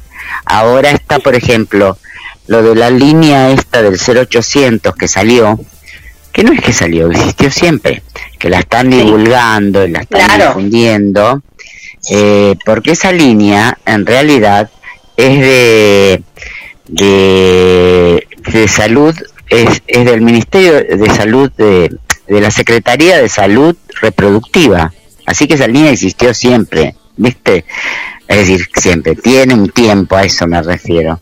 Y bueno, eh, ahora la están promocionando. Si te querés hacer un aborto, yo no soy partidario de ese tipo de promoción, sino, es decir, si vos querés informarte, eh, tenés que poder llamar a, viste, al 0800, pum, pum, pum, pum, pum. Y bueno, y la regulación del acceso a la interrupción de voluntaria del embarazo y no solamente eso, también del posaborto, ¿no? Que me parece que eso también es importante. Eh, ah, y eh, se están difundiendo algunas plaquitas que son bastante interesantes, que son de Amnesty.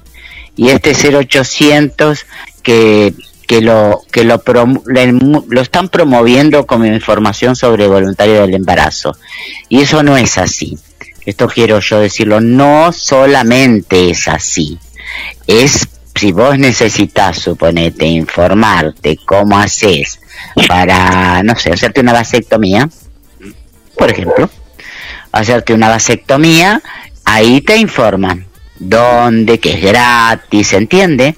Es una línea del 0800 2222 3444. Ese número lo, lo tienen que saber, es porque corresponde a la ley nueva de la 26 de 1610. Eh, así que bueno, nada. Eso. ¿Puedes repetir el número de teléfono, Marilena? que para mí hay que difundirlo. 0800 222 3444. 0800 22 233 no, 4, 4, 4. No, 3 4 4 4. A ver. Ah, bien, me estaba sobrando un 3. Exacto. 34 44. Ok, lo tengo anotado.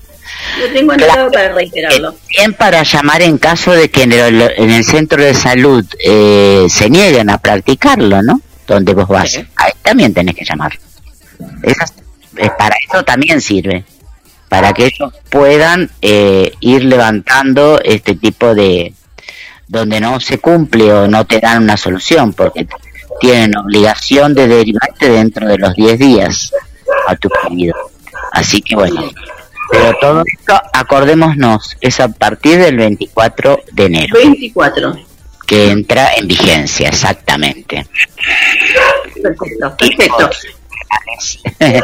y respecto a esto de Lorna que decía Lu, Lu eh, él está preso, lo, lo detuvieron. Ah, Sí, no, no, lo detuvieron, lo detuvieron. Así que bueno, no, pero peor no era para que lo detuvieran era para que acompañaran, qué locura. Bueno, pero pero, pero bueno, peor, digamos, peor es que la justicia solamente, es decir, caiga con que la responsabilidad es solamente de la madre, ¿no? Claro, pero no es una búsqueda de igualdad, una búsqueda de igualdad de justicia, o sea, igualdad en la injusticia es eso, igualdad en la es una igualdad en la injusticia, bueno. Es una igualdad claro, bueno, una locura. Eh, eso por un lado. Por otro lado, es sé que le han, están haciendo acompañamiento a ella eh, desde, si no me equivoco, eh, era desde el salud mental de la municipalidad, ¿viste? Otra vez. No, estás, estás al aire. Ah, ah estoy al aire. No, sé qué es lo que pasa hoy. Bueno, eh, desde la salud mental de la municipalidad, bueno, le están haciendo con acompañamiento interdisciplinario a ella. Eso también se logró. No se la trasladó al penal, que esto también es, dentro de todo es una eh, eh, no es lo mismo el penal que la jefatura, esto no, tiene que saber la gente, porque viste que en el, bueno, en el penal se manejan otras cosas, eh, otros códigos, la gente que está y las mujeres que están tienen sus códigos y sus cosas y bueno, así que no, no le iba a ser claro, fácil a Lorna. En principio se había pedido que estuviera sola, no está sola en, una celda, digamos, está con alguien, no sé. le llevan cosas, es Jimena se llama su amiga, y Matías quien les están llevando cosas, lo que van necesitando. Sé que fueron de servicio social a la casa de la hermana de Lorna, se llevaron los nenes, los llevaron a la salita, digamos. Están haciendo lo que no se hizo antes. ¿Sí? Y, Pero los con los nenes de la hermana, ¿eh? No con los de ella. Es decir, están viendo la, el entorno familiar. Esto, esto es. Pero bueno, tiene que pasar estas cosas, como yo digo, para que algunos eh, funcionarios abran los ojos y digan, no, ¿cómo pasó esto, no? ¿Cómo, ¿cómo llegamos a esto? Pero bueno. Pero no saben, claro, no saben que hay hambre en América Latina y en Mar del Plata. Parece que desapareció el hambre, ¿no? Como que ya no, ya no es más problema, pareciera. El, el, hambre y la desnutrición sigue siendo un problemón en donde vivimos, pero realmente. Me aterra esto de que una mujer desnutrida haya tenido un bebé desnutrido y, y, no pensás que los demás hijos que está bien a este ella iba todo le hacía los controles viste digamos le habían dicho tenés que venir suponete una vez por mes pim pim bla bla bla bla porque como nena pero y los demás ¿No pensás que si una mujer está desnutrida, tuvo un bebé desnutrido, los, los demás hijos que van a estar re bien si están viviendo con ella? ¿Viste? Es, es, es falta de sentido común. Totalmente, totalmente. Bueno, Por decirlo buenamente. Bien. Eh,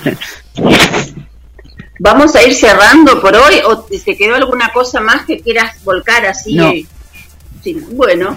No, Lu, vos algo de sí, que preguntarle a Lu lo de las frutillas. Ah, ¿Cómo está ahí? ¿Cómo va la causa?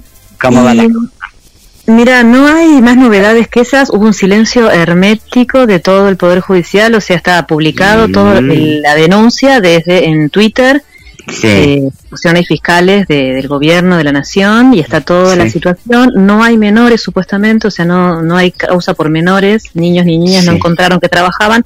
Sí son Ajá. 150 personas que estaban en situación de eh, semiesclavitud. O sea que estaban trabajando muchas más horas de lo acordado por la ley con salarios por debajo de lo que dice la ley. Esa es la, la, de- la denuncia. No dicen los nombres de quiénes son las personas, sí los cargos, de o sea qué cargos tenían en la empresa, pero no se saben los nombres tampoco. Sí los sabemos, Sí. no los dicen. Sí, bueno. y claro, sí los sabemos, pero no los dicen. Y no los veamos decir tampoco acá, porque no tiene, no es nuestra función, ¿no? A mí no, no me parece. Pero bueno, Sí. es una, es una multa, digamos, eh, millonaria. Eh, Sí. que se pone en pesos a esta, a esta empresa y que parece, o por lo menos dice ahí, que esa plata sería para eh, las, las víctimas. víctimas. Eso- ¿Qué eso garantía sí tenemos de que llegue a las víctimas? No lo sabemos, pero bueno, la No, intención pero está. eh, hay, hay antecedentes de esto, así que bueno, de cómo se dice, hay precedente judicial, no sé cómo se dice. Bueno, así que Ah, muchas sí, veces, sí. Así sí, que bueno, en- en- Después, después nada más, me siguen llamando a mí por notas porque y me dicen eso, yo sé por el periodismo, el periodismo Sí. platense y otros lugares que me dicen, Sí. mira, estamos llamando a tal, tal, tal, tal, y no atienden, no quieren, no hablan. Sí, no sabemos una qué hay. pregunta, eso, esas 100, 150 personas siguen trabajando ahí, No lo sabemos tampoco. Yo creo que No. algunas sí y otras no. Yo creo que algunas sí y otras no, pero no lo sabemos. no Esa es, es la realidad. las- Lo que pasa, no es que se volvieron a sus países de origen, por ejemplo. no, eso no. Ah, bueno. Eso no sabemos que no, que no los mandaron a su lugar de origen como Ah, se hacía ah, antes, bueno, ¿no? De, eso, volver bueno. a, a- Sí, no, eso sí, está sí, bueno, bueno, eso, que, eso no se hizo, bueno. que siguen acá. Pasa que Sí, es sí. tanta la explotación laboral que mucha gente dice, no, lo que pasa es que esa empresa eh, no es tan tan mal como en los frutillares que hay alrededor. Bueno, pero eso no te salva tampoco de la culpa, ¿no? Es como que si, bueno, como en otros lugares se trabaja peor, no importa que en esta se trabaje mal. Es una mega empresa con intereses, en, o sea, con capitales en Entre Ríos, en Tandil, en Mar del Plata. Es grande, ¿viste? Es como que está bien y además tuvo una, una visibilidad que, bueno, hizo que la justicia actuara. Pero bueno, yo quiero decir que no tiene que ver, no tuvo que ver la evaluación solamente. La causa ya estaba desde antes. Lo que pasó con mi evaluación que tomé en esa escuela fue que se hizo público que tomó unas dimensiones mucho más grandes y que bueno, lo bueno a mí, ¿sabes qué es lo que me tranquiliza? Saber que hay tanta gente con formación en el tema. En Mar del Plata no pueden decir muchas muchas pavadas, porque sabemos lo que pasa ahí. Sabemos lo que pasa ahí, porque tenemos o no, porque estamos es un tema que nos involucra hace un montón de años. O si sos, vivís en la sierra o no vivís en la sierra, estás al tanto del uso de agroquímicos prohibidos, estás al tanto de cómo trabaja la gente, se la ve trabajando de sol a sol. eh, eh, bueno, es una ¿Sabés cómo locura. Sí, sí, sí, el cordón frutihortico, la de Mar de Plata es terrible. Es terrible, es el segundo en importancia en el país después del de La Plata, Berizo, Ensenada. Es muy grande y por eso hay que insistir que para mí la verdadera salida, o sea que por ahí es un poco um, más largo plazo, pero que es necesario, es la, agri- eh, la agroecología.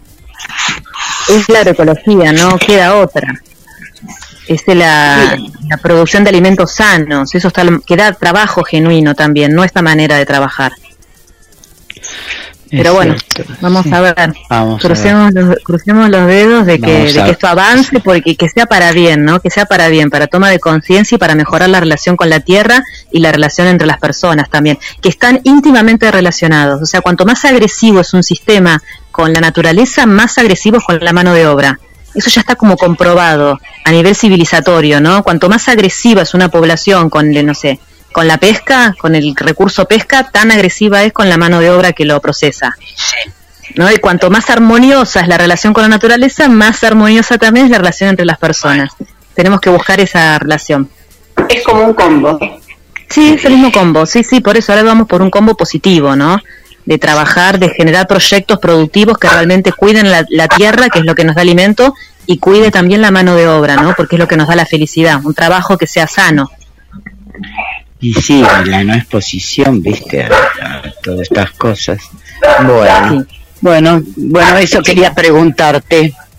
Bueno, muchas gracias. Bueno, estamos, gracias. estamos eh, cerrando esta entrevista. Muchísimas gracias, María Elena Gutiérrez, por haber pasado por este día miércoles en La Liebre. Bueno, un beso, Karina, un beso, Lu, nos estamos viendo. Adiós, hasta luego. Hasta el que viene. Bueno, vamos a explicarnos brevemente y venimos con una entrevista, así como suele ser en la presentación de él, con Alberto Begiristain, quien viene corriendo y se va corriendo, el ícono del atletismo marplatense. Señor operador, todo suyo el la huelga, valientes, libres, diversas, somos manada feminista y esta nuestra huelga.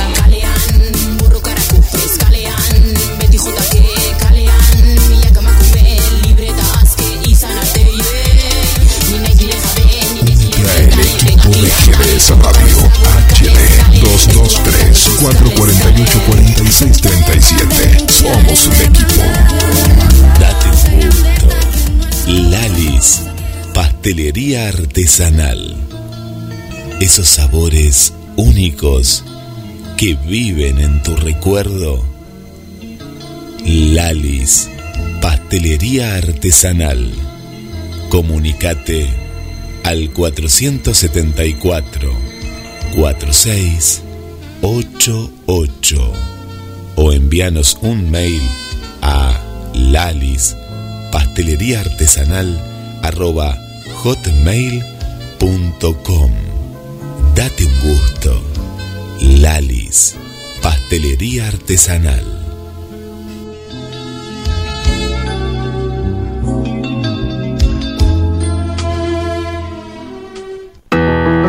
GDS. La radio que está junto a vos. Siempre en movimiento. La radio que está junto a vos.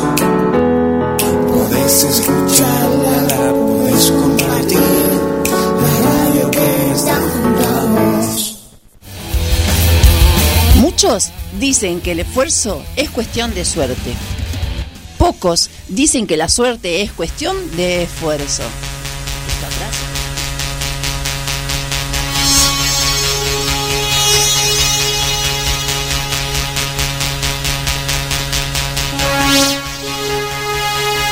11 y 34 minutos. Muchas gracias José Luis por compartir, eh, eh, José Luis eh, Senra, la publicación de La Liebre. Esto está muy bueno, la interacción, compartir las noticias que vamos publicando. Saludamos también a Anabela, de aquí de nuestra ciudad, del barrio, acá cerquita, del barrio San Juan, para mm, el amigo Juan, de la zona de Parque Luro Mandamos también un saludo para la gente que nos escucha desde Perú, eh, nuestra amiga eh, Amalia, desde Lima, Perú. Estamos también interactuando a través de la página de La Liebre. Eh. Dale me gusta, estamos transmitiendo en vivo también durante el programa. Y aparte te enterás de todas las novedades de lunes a lunes de lo que está ocurriendo. Osvaldo Morales, buen día, muy lindo el programa. El hambre y la desnutrición es una cara mm, eh, teritisca del sistema. y se profundiza más porque el sistema es cada día más salvaje, que es un signo de desesperación del Estado neoliberal. Felicitaciones. Bueno, muchas gracias Osvaldo. Bueno, José Luis también. Gracias ahí que están compartiendo justamente. Y también comuníquense a través de todas, todas eh, las líneas. Le mandamos un saludo para Sonia, que siempre está en la sintonía desde la zona de La Perla. Para Susana, del barrio Pompeya, aquí de, de nuestra ciudad. Estás escuchando La Liebre en vivo y desde el estudio de GDS Radio volvemos con Karina y el momento deportivo. En el momento deportivo que llega, ha llegado finalmente y viene así corriendo, como fue su impronta desde hace aproximadamente más de 20, años, eh, recibimos en la liebre a Alberto Begristain, más conocido como el Vasco, el él es el cronómetro de las efemérides y nos trae precisamente la historia un poco resumida. Buenos días, Alberto Begiristain, y bienvenido a La Liebre. ¿Qué tal, Karina? Muy buenos días. ¿Qué tal, Carlos? Hola, ¿cómo estás, Vasco? ¿Cómo estás? Muy bien. Un abrazo a la audiencia. ¿Qué nos traes hoy, eh, Vasco? ¿Cómo no, Karina? ¿Cómo no? Bueno, hoy vamos a hablar de un atleta eh, hace muchísimos años, que fue, muy famoso mundialmente por su dramática llegada y posterior descalificación. Se, trata de Dando Pietri, italiano, que en el maratón de los Juegos Olímpicos de Londres en 1908, que nació este hombre en Correggio, Italia, pero pasó su juventud en la provincia de Módena, donde trabajó de ayudante en una fábrica de confección. Vamos a hablar primero de su, breve historia. en septiembre de 1904, el corredor más famoso de Italia de la época era Pericle Pagliani, tomó parte en una carrera en Capri y Pietri, atraído por la carrera, tomó parte en la misma vestido por, con la ropa de su trabajo. Aún así finalizó la prueba ganándola delante de Pagliani, del héroe de, Italia. Unos pocos días después, Pietri debutó quedando segundo en una carrera de 3.000 metros en Bolonia. Su primer éxito internacional fue al vencer los 30 kilómetros de París.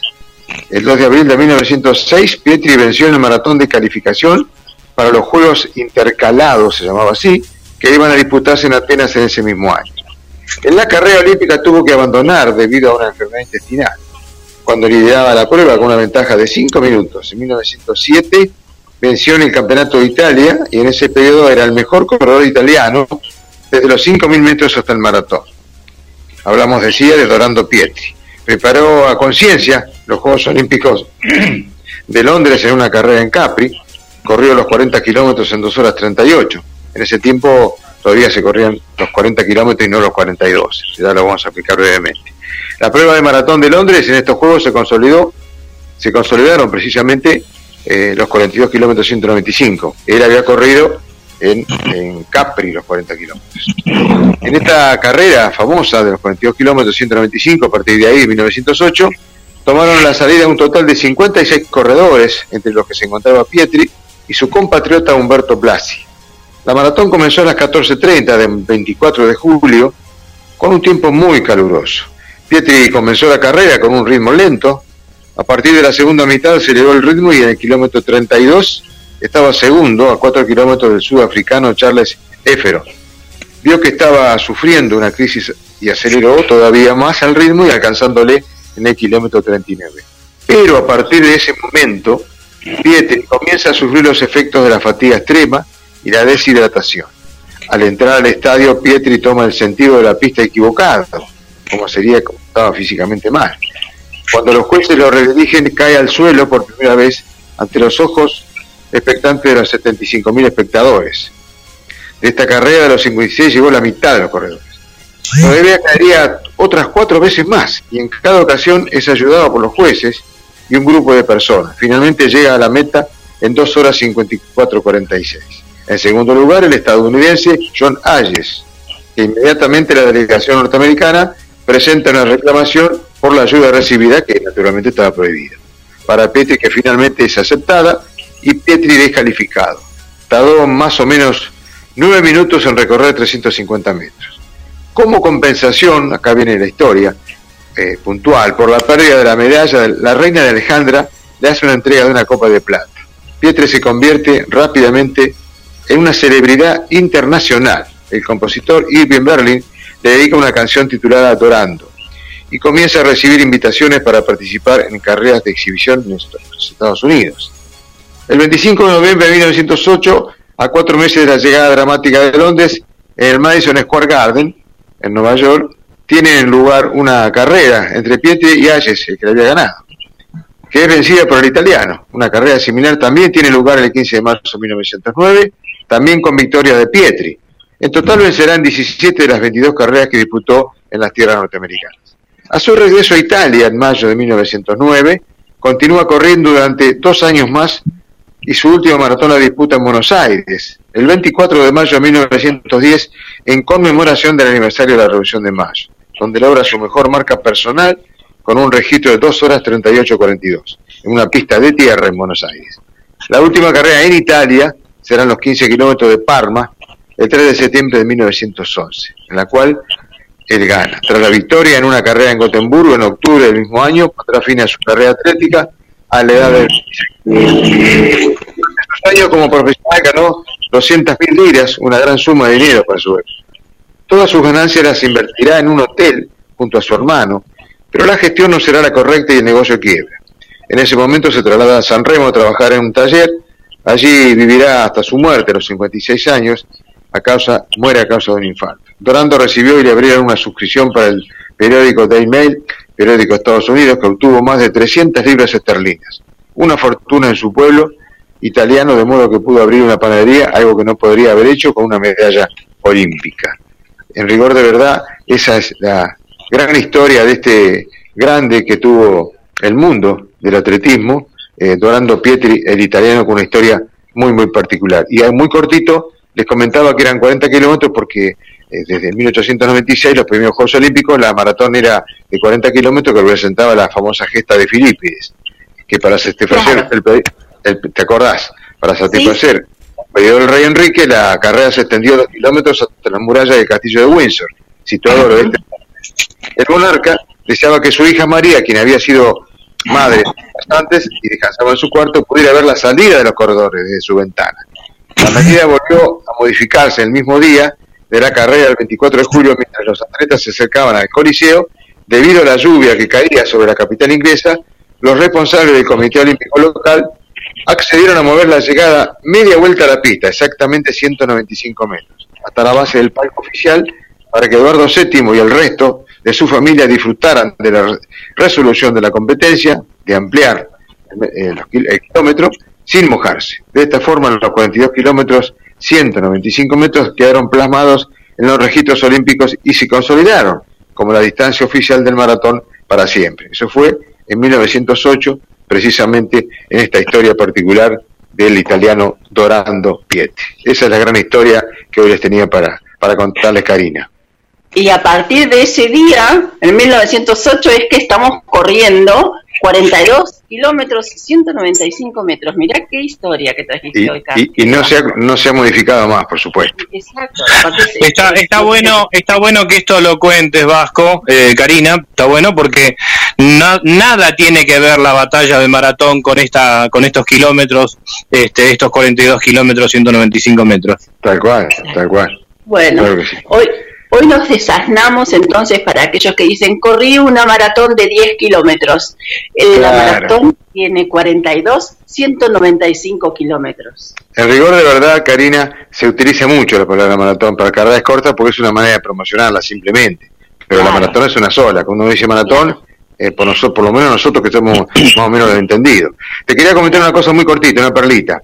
Eh, una terna, en, hicimos una, una votación, fui invitado por Rubén Aguilera, el periodista, y Casamayor, Alejandro, para elegir los, la terna de los tres atletas mejores de Mar del Plata en 2019-2020. Recayó en Mariana Borelli, Florencia Borelli y Diego Lacamoy. Y de los tres, fue la mejor fue Florencia Borelli, la mejor atleta de Mar del Plata en, en, en 2019-2020, porque entre otras cosas, así eh, brevemente se los cuento, eh, Florencia Borelli logró una marca para media maratón en, en el Mundial de, de Polonia, hizo 10, una hora, 10 minutos, 30 segundos, en que ganó y mejoró no solamente la marca eh, de la media maratón como, como récord nacional, sino que además salió 22 en la general, cosa que eh, hace muchos años una atleta este, argentina había salido 24, que era Norma Fernández. Así que eso es eh, la ganadora y la mejor atleta de Mar del Plata en 2019-2020 quedó para Florencia Borelli. Ese es el, mi, mi aporte al, al atletismo. Qué honor que la hayas podido elegir y que el honor es, es, doblemente que lo puedas contar, que elijas este lugar, este programa para contar esto. Eh, sí, con todo gusto. Sí, para mí fue un honor porque eh, en realidad lo, hacía siempre, por supuesto, el, convocado de la Biblia del Atletismo de Mar del Plata y del país, que es Aguilera. Este, hoy, hoy, hoy vamos a reunir con, nos vamos a reunir en un almuerzo con el eh, Rubén Coria, que fue atleta de Mar del Plata y que estaba en Holanda, que fuimos a correr a Rotterdam y quedó a trabajar allí, tuvo 20 años y ha venido algunas veces y hoy hace muchos, hace 10 años que no lo veía y nos vamos a encontrar y le vemos un montón de fotos que él no tenía porque Alicia ya no tiene y así que va a ser un encuentro muy muy lindo que por ahí si Dios quiere motivo seguramente calculo que lo vamos a ver por Facebook humildemente acercarle acercarle saludos a, a eh, no seguramente no se acuerda de mí eh, yo sí me acuerdo porque al ser un ícono obviamente, ¿no? Eh, pero dale un, saludo de parte de Karina Rodríguez directamente, con, ¿sí? Con todo gusto, Karina, con todo gusto. Claro que sí. Gracias. Y eh, Vasco, eh, te esperamos el próximo miércoles. Con todo gusto, un abrazo para ustedes y para toda la audiencia. Un, gran abrazo. Bien. Señor operador, señor operador, señor operador, vamos a, a darle un, un girito a la, a la programación. Vamos a llamar a, a, Samuel Filadoro para tener el segmento de diversidad. Así después, la última media hora, que es el regalo de, de la radio, la vamos a tener con Lismith Isabel García, que es desde la Ciudad de México.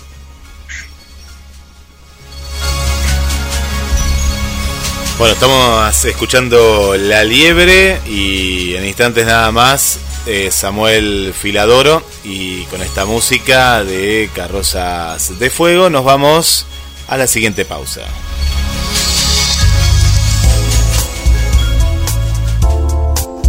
No dejes de planificar. Te estamos dando más motivos para vivirlas mejor. GDS Radio, la radio que nos une. Escúchanos en www.gdsradio.com.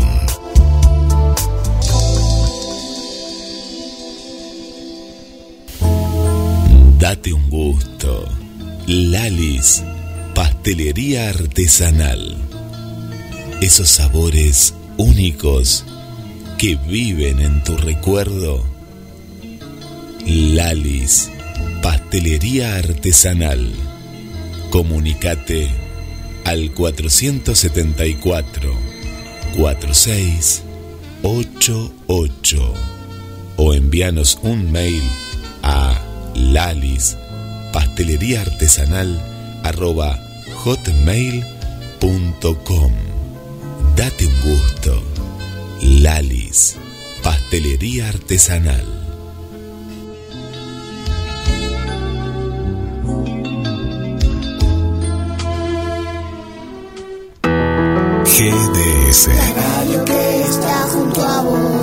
Siempre en movimiento. La radio que está junto a vos. Podés escucharla,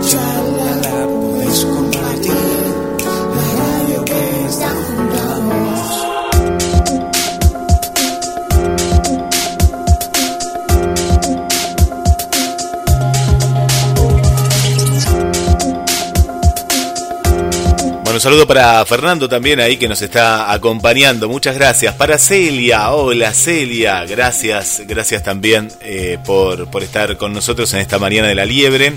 Eh, en estos momentos, por aquí estábamos hablando de una temperatura de 28 grados, eh, 28 grados. Y vamos hacia una máxima de 30, 30 grados. Y avisoros que va a ser un poquito más, algunos grados más. Un saludo también para Gabriel Magnante, ahí está escuchando también. Muy bien, Gabriel, y gracias también por estar. Saludamos a Regina desde Brasil, nueva amiga eh, que se ha sumado al, al equipo de GDS, de la Liebre. Bienvenida desde San Pablo, eh, que ayer también estaba escuchando la noche a las puertas de Magonia y hoy se sumó también a la programación de, de la radio. Un saludo para Drina, gracias también por acompañarnos, para Melina y para Nino desde la ciudad de Neuquén, para Cristian aquí de Mar del Plata, para Ana María del barrio San José, Araceli que nos escucha desde también Asunción de, Paraguay, para el, compañero Luis también, Luis, zona de Parque Luro, eh, también Parque Luro ahí presente. Para Connie, Consuelo desde el centro también. Para Ana y para Adrián del barrio 2 de abril. Bueno, muchas gracias a todos los que se comunican y a aquellos también que están en la audiencia atenta y silenciosa de GDS Radio los, les invitamos a que den me gusta en la página de La Liebre para seguir toda la semana de lo que está ocurriendo. Volvemos contigo, Karina. Adelante. Bien, entonces vamos a recibir a Samuel Filadoro, quien tiene a cargo el segmento de diversidad. Y hoy vamos a estar hablando con él sobre la adolescencia, su escuela, su su, reacción eh, de, los compañeros. Eh, buenos días y bienvenido Samuel Filadoro. ¿Cómo estás? Buenos días, chiques. ¿Cómo están? Muy bien. Bien. ¿Cómo andas, Samuel? Gracias. Bien, bien, cagado de calor. Bueno, contanos, Samuel, un poquito, nosotros siempre metiéndonos dentro de lo que es tu vida personal, queremos saber cómo fue tu escolarización dentro, dentro de lo que fue tu niñez, tu adolescencia? Eh, yo el secundario no lo terminé, así que el, del secundario no se puede hablar. Pero sí el primario, el primario sí lo terminé. Lo que es más que nada, aparte del primario de la adolescencia, ¿no? Eh, sí. No, con respecto a, a mi primario yo no tengo nada para decir, porque no, no, no sufrí bullying yo. Eh, si bien en esos tiempos todo esto no estaba aclarado y no había información de nada, tampoco había tanto bullying, o sea, no veían tan raro que, una mujer se vistiera de varón. Sí me preguntaba, este, había, había otros tipos de bullying, pero no ese. Sí me preguntaban por qué yo me vestía así. Y yo sinceramente eh, no tenía explicación. Yo lo único que decía era que yo me sentía feliz así. Nada más. Pequeña impronta.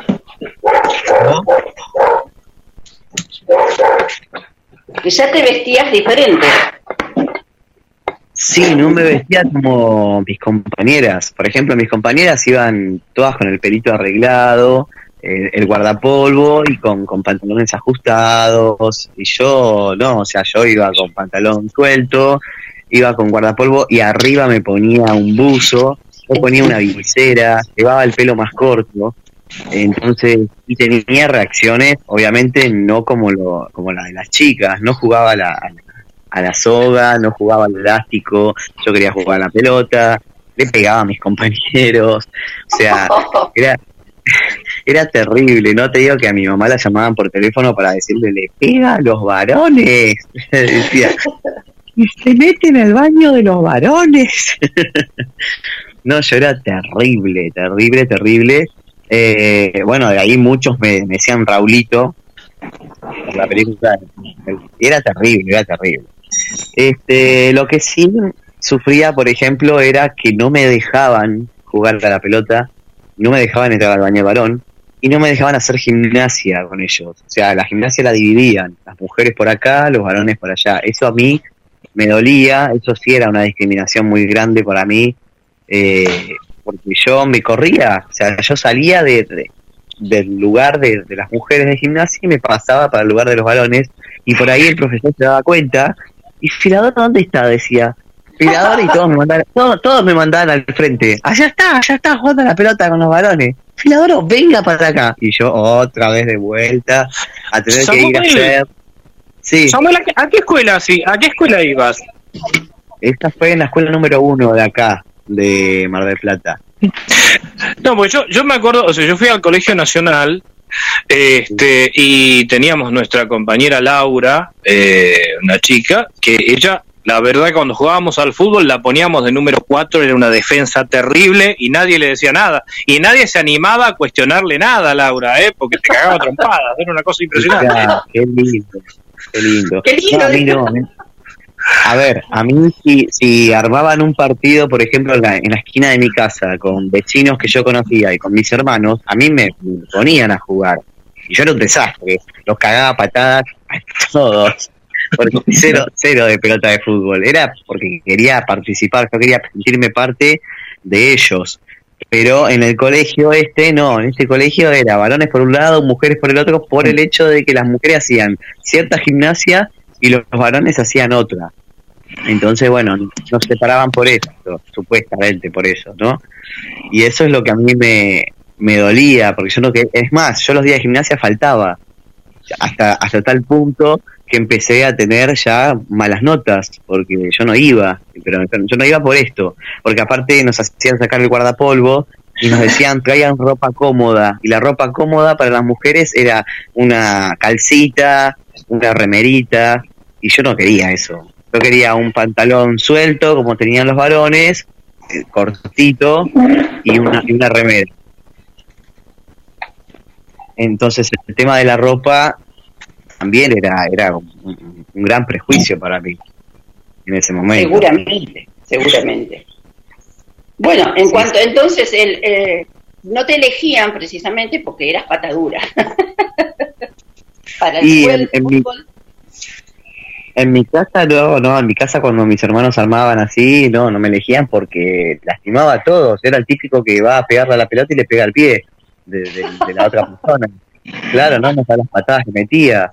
Bueno, por algo después me metí en boxeo, porque pegaba más que jugar. Claro, Samu. Bien. Bueno, pero entonces tu infancia fue más o menos divertida dentro de lo que se puede seleccionar, ¿no? Más allá, porque bullying directamente no hubo. Eh, pero vos hacías lo que querías dentro de los límites que te permitían. Sí, yo no puedo decir nada de mi infancia. Yo, como decías vos, dentro de todo, yo fui, a ver, yo siempre digo, fui libre eh, en el sentido de que yo siempre estuve haciendo una actuación en mi vida. Yo y, y yo dentro de esa actuación, yo era libre. Eh, entonces, yo siempre me acostumbré así, viste, a decir, bueno, estoy actuando y ahora soy fulano, y yo era feliz. Entonces siempre me permitía jugar y ser eh, más expresivo con la excusa de estoy actuando o estoy jugando. O sea, no me puedo quejar porque no tuve un bullying de esos bullying feos que se vive, que yo los he visto. Por ejemplo, a las personas que son con que tienen obesidad. eh, eh, en, en mi, en, mi, en, mi, en mi época, mucho bullying hacían y era muy feo. O a las personas con discapacidad que, por ejemplo, tenían dificultad para, para escribir o para leer. Ay, por favor, el bullying que le hacían era terrible. Yo eso no lo sufrí. Entonces no, no puedo quejarme tampoco de que se va, mira, no, no, no, no, de ese lado no. Y también desde lo feliz tampoco, porque a su manera yo lo disfruté, como claro, no entendía lo que me pasaba, también decía, bueno, vivo el momento y, más adelante veré qué me está pasando, decía yo, ¿viste? Entonces no, no es que tuve una infancia fea, mi familia siempre apoyándome en todo, si yo quería jugar a la pelota, bueno, juega a la pelota, si yo quería jugar a las Barbie, bueno, juega a las Barbie. Este, por más cara rara que me ponían, me apoyaban, entonces no puedo quejarme. Bien, bueno, Samu, eh, hoy estamos un poco cortos de tiempo, pero es, es un gusto siempre tenerte, escuchar tu, la historia de, de lo que fue tu infancia, tu adolescencia y lo que es tu adolescencia, porque todavía sos joven. Así que Ay, eh, gracias, no, pero ya estoy viejo. Déjalo así. Vamos a decir que sos joven y que te esperamos el próximo miércoles, por supuesto. Bueno, dale, Cari, muchas gracias. Que tengas un lindo día, Samuel. Muchísimas gracias por haber pasado por la, la liebre. Samuel Filadoro, desde el bloque de género y diversidad.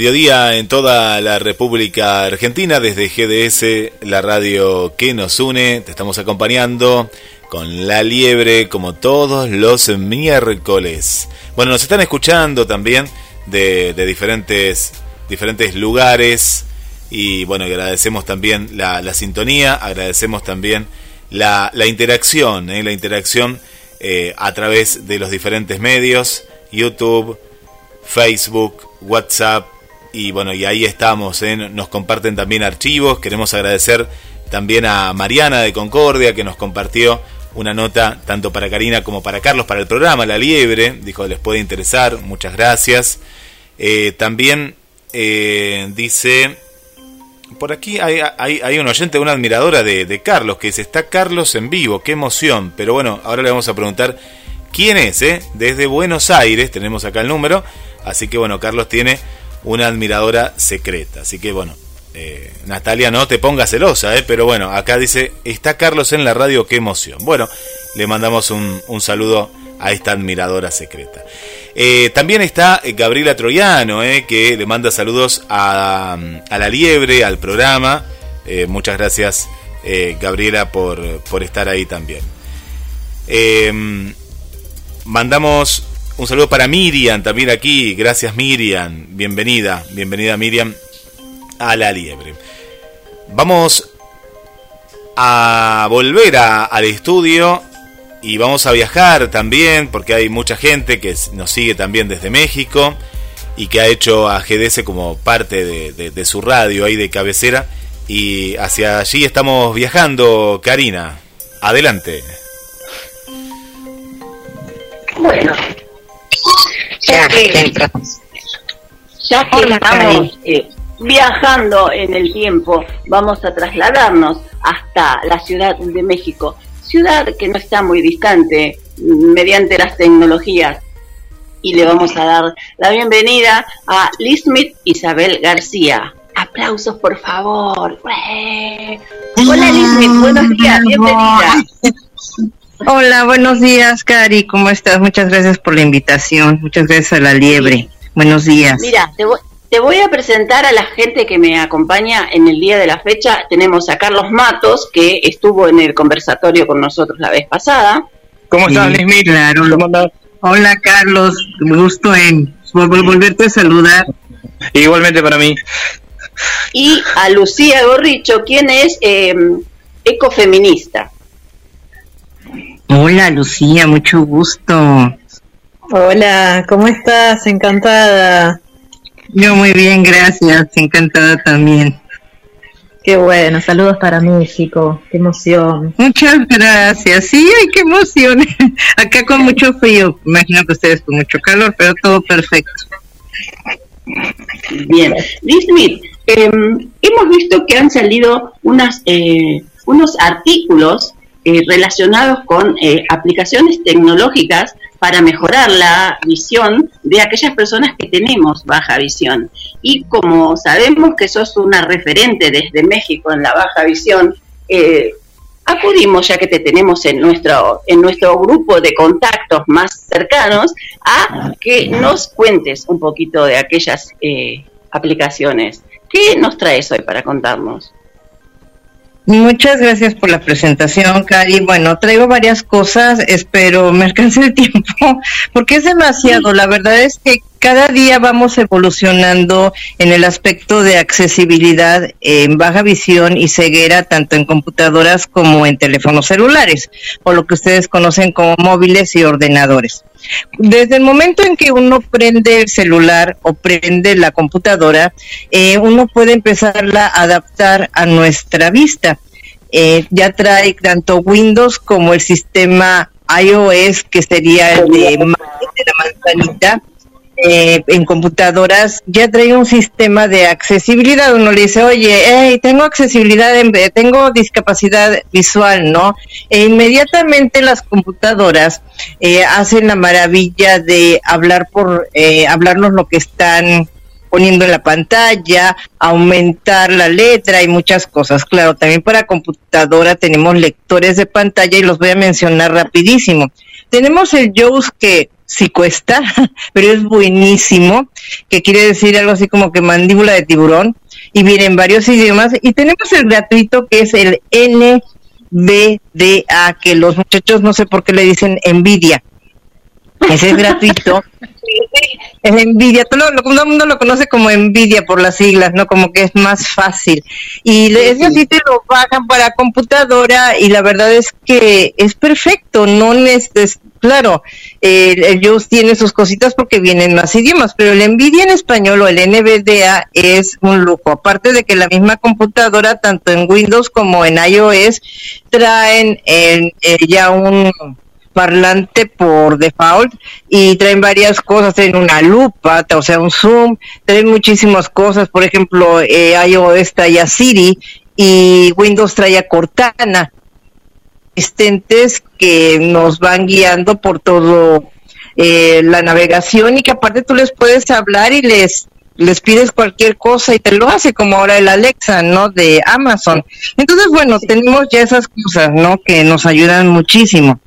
Pero vámonos a los celulares. Sí, son las más cotidianas, pero esto es para computadora, ¿no? Pero vámonos a los celulares. También desde el momento que uno prende el celular, ya sea en sistema Android o en sistema iOS, el de la manzanita, que nada más para iOS es el, la manzanita, que son muy, muy caros, pero son muy buenos. Pero en Android, que es la, la otra gran mayoría de marcas que también son, son muy teléfonos muy buenos, y también hay mucha, mucha accesibilidad. Entonces uno prende el teléfono y aparte de poner el correo y todo lo que uno tiene que poner, eh, también ya traen una accesibilidad. Mucha gente no sabe y ponen, es que el teléfono para personas con baja visión y ciegos es de braille. o sea, yo no me imagino, ¿no? La pantalla de braille. No, usamos los mismos teléfonos y las mismas computadoras, perdón. No, no, es verdad, eh, te digo. Sí, usamos lo mismo, no usamos nada en braille, ni las letras salen ni vuelan, no nada, son los mismos teléfonos que usa la gente normovisual, pero con una accesibilidad, ya viene accesibilidad para discapacidad visual, auditiva, motriz e incluso creo intelectual, así que vamos a, empezar. Eh, la más ahora sí que la que tiene un gran éxito, y esto lo vi en la Feria de Inclusión de la República Mexicana, la primera Feria de Inclusión que se hizo hace tres años y que desgraciadamente no se ha podido repetir por el tema de la pandemia, que ha sido tremendo, era, el primer lugar era My Eyes es una super mega aplicación que en español quiere decir sé mis ojos. Eh, y que aparte es una muy muy buena aplicación porque es de voluntarios, entonces hace un acercamiento entre las personas normovisuales y nosotros que tenemos una discapacidad visual, ya sea baja visión o ceguera, donde los voluntarios nos van a ayudar a solucionar una gran serie de problemas que tenemos día con día. Eh, uno marca, dependiendo del país, le van a contestar en el idioma que necesite uno porque está en todo el mundo. Y uno enseña, por ejemplo, habla con la persona. Eh, necesito, por ejemplo, que me leas qué dice este medicamento, necesito que me ayudes con mi computadora, necesito que me ayudes con con que me digas en qué calle estoy y bueno, las personas eh, se limitan solamente a hacer lo que nosotros les pedimos y también de este lado la comunicación es igual, o sea, no, no puede existir un acoso o un bullying porque todo está súper bien cuidado. Y la verdad es que es estupenda, Vimayais es gratuita, eh, bueno, gasta los datos que se requiere, obvio, pero es de lo mejor que yo he encontrado en el aspecto de ayuda. Eh, ahora, con respecto de la lectura, a mí que me gusta tanto leer, la verdad es que para mí la mejor en Android es arroba voice que lee desde los textos en, mm, en internet, en Google, por ejemplo, los HTML que les decimos nosotros, PDF, TXT, EPUB, o sea, cualquier tipo de publicación uno le pone compartir. Es muy fácil de usar porque desde que uno la abre, la aplicación ya está hablando. Entonces está padrísimo porque te empieza a leer cómo funciona, te da una breve explicación de cómo funciona y te va diciendo, bueno, aquí vas a cargar el texto. Eh, si quieres señalar algo, aquí tienes marcadores, o sea, si aún ves eh, si quieres este, cortarla, editar la publicación, puedes hacerlo. O sea, tú puedes hacer tu mismo escrito e incluso trae para grabar si quieres alguna nota de voz. Entonces, arroba voice reader vienen dos versiones, tanto la de la, la gratis que trae unos pequeños anuncios en la parte de hasta abajo que la verdad pues no son molestos, no, no es algo invasivo como la de paga, que la verdad es muy barata y pues sí hay que ayudar a la persona que la hizo porque la verdad se lo merece. Para que lea PDF nada más hay que bajar voice arroba voice reader PDF. Esta nada más es como un complemento, nunca se abre, pero ya con eso de la misma aplicación general, la principal abre todo. Y la verdad es que es muy, muy buena. Eh, tenemos para agrandar la letra, aparte de que los mismos teléfonos ya traen tanto iOS como iOS como Android trae para, para agrandar la letra, tenemos muchas aplicaciones que se llaman Big Font, algo así como letra grande, ¿no?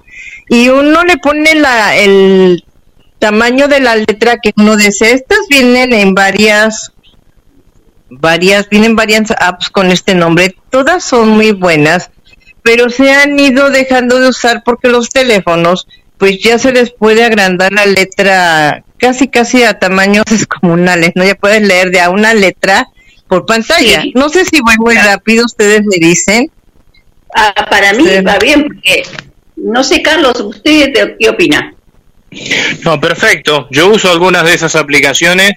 Eh, obviamente las no las de ampliación de letras, por ser una persona ciega no, pero las eh, el arroba los readers sí la utilizo y ciertamente es como es como lo está narrando Liz ¿no? Eh, la, nos, realmente son aplicaciones que nos equiparan. Y también uso de las dos que mencionó, eh, de los lectores de pantalla de la computadora, bueno, yo soy partidario siempre del, del NVDA.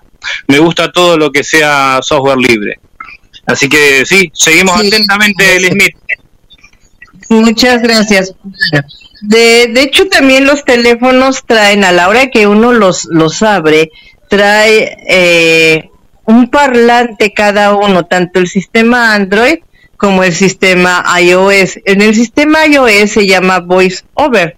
Este parlante eh, le va leyendo a uno todo, ¿no? La gente a veces siente que es algo muy invasivo y que nos quita mucha privacidad pero bueno, se puede poner uno audífonos y ya, ¿no? Entonces eh, va señalando todo, todo lo que va entrando al teléfono. Te llega un WhatsApp de fulanito, eh, te llega una notificación de menganita, te hablan por el Facebook, está sonando el teléfono y te llama alguien, ¿no? X. Y la verdad es que sí es estar oyendo, todo lo lee, todo lo lee, pero para una persona que no, que por ejemplo, la, para las personas que perdemos visión central, que no podemos leer, o para las personas que son ciegas, la verdad es que tanto VoiceOver y TalkBack en Android son así como esenciales, así como el nuevo que acaba de sacar Samsung como un asistente de voz que se equipara a estos dos que acabo de mencionar y que son buenísimos los tanto tanto en iOS como en Android ya traen voces cargadas. Por ejemplo, la voz de iOS es Siri, que puede ser voz de hombre o de mujer. Y en eh, en los teléfonos Android ya Google ha cargado una serie de voces distintas también de hombres y eh, de hombre y de mujer hasta en distintos tonos por ejemplo español España, español Estados Unidos, y si uno tiene la suerte encuentra hasta español Argentina, español México y, muchas, muchas más, ¿no? Entonces uno no se siente así como que le están hablando en otro idioma ni nada por el estilo. Adapta uno su teléfono a estas voces y la verdad es que así es como funciona el arroba voice a los reader, aunque estas voces también pues se pueden comprar y se llaman sintetizadores de texto, aunque la verdad los que yo he probado no son muy buenos. Creo que son mejor los de Google, aparte de que son gratuitos, los otros son de paga. Y los que eran muy buenos eran los de Ivona, pero desgraciadamente ya los quitaron hace algún tiempo y pues ya no están a disposición, ¿no? Ahora tenemos otra que está en tanto en iOS como en, en Android que se llama Envicio. Desgraciadamente Envision, así como suena, mm, es de paga. Antes era libre en, en Android, pero la acaban de poner de paga y creo que le ponen a uno una prueba de 14 días y es, es muy buena porque le describe a uno todo el ambiente eh, estás en una recámara, por ejemplo, eso es una cama, eso es una televisión, todos los muebles para que uno pueda ir caminando, o uno sepa dónde está parado por lo menos, y es bastante bueno, porque luego se dan unos trancazos tremendos.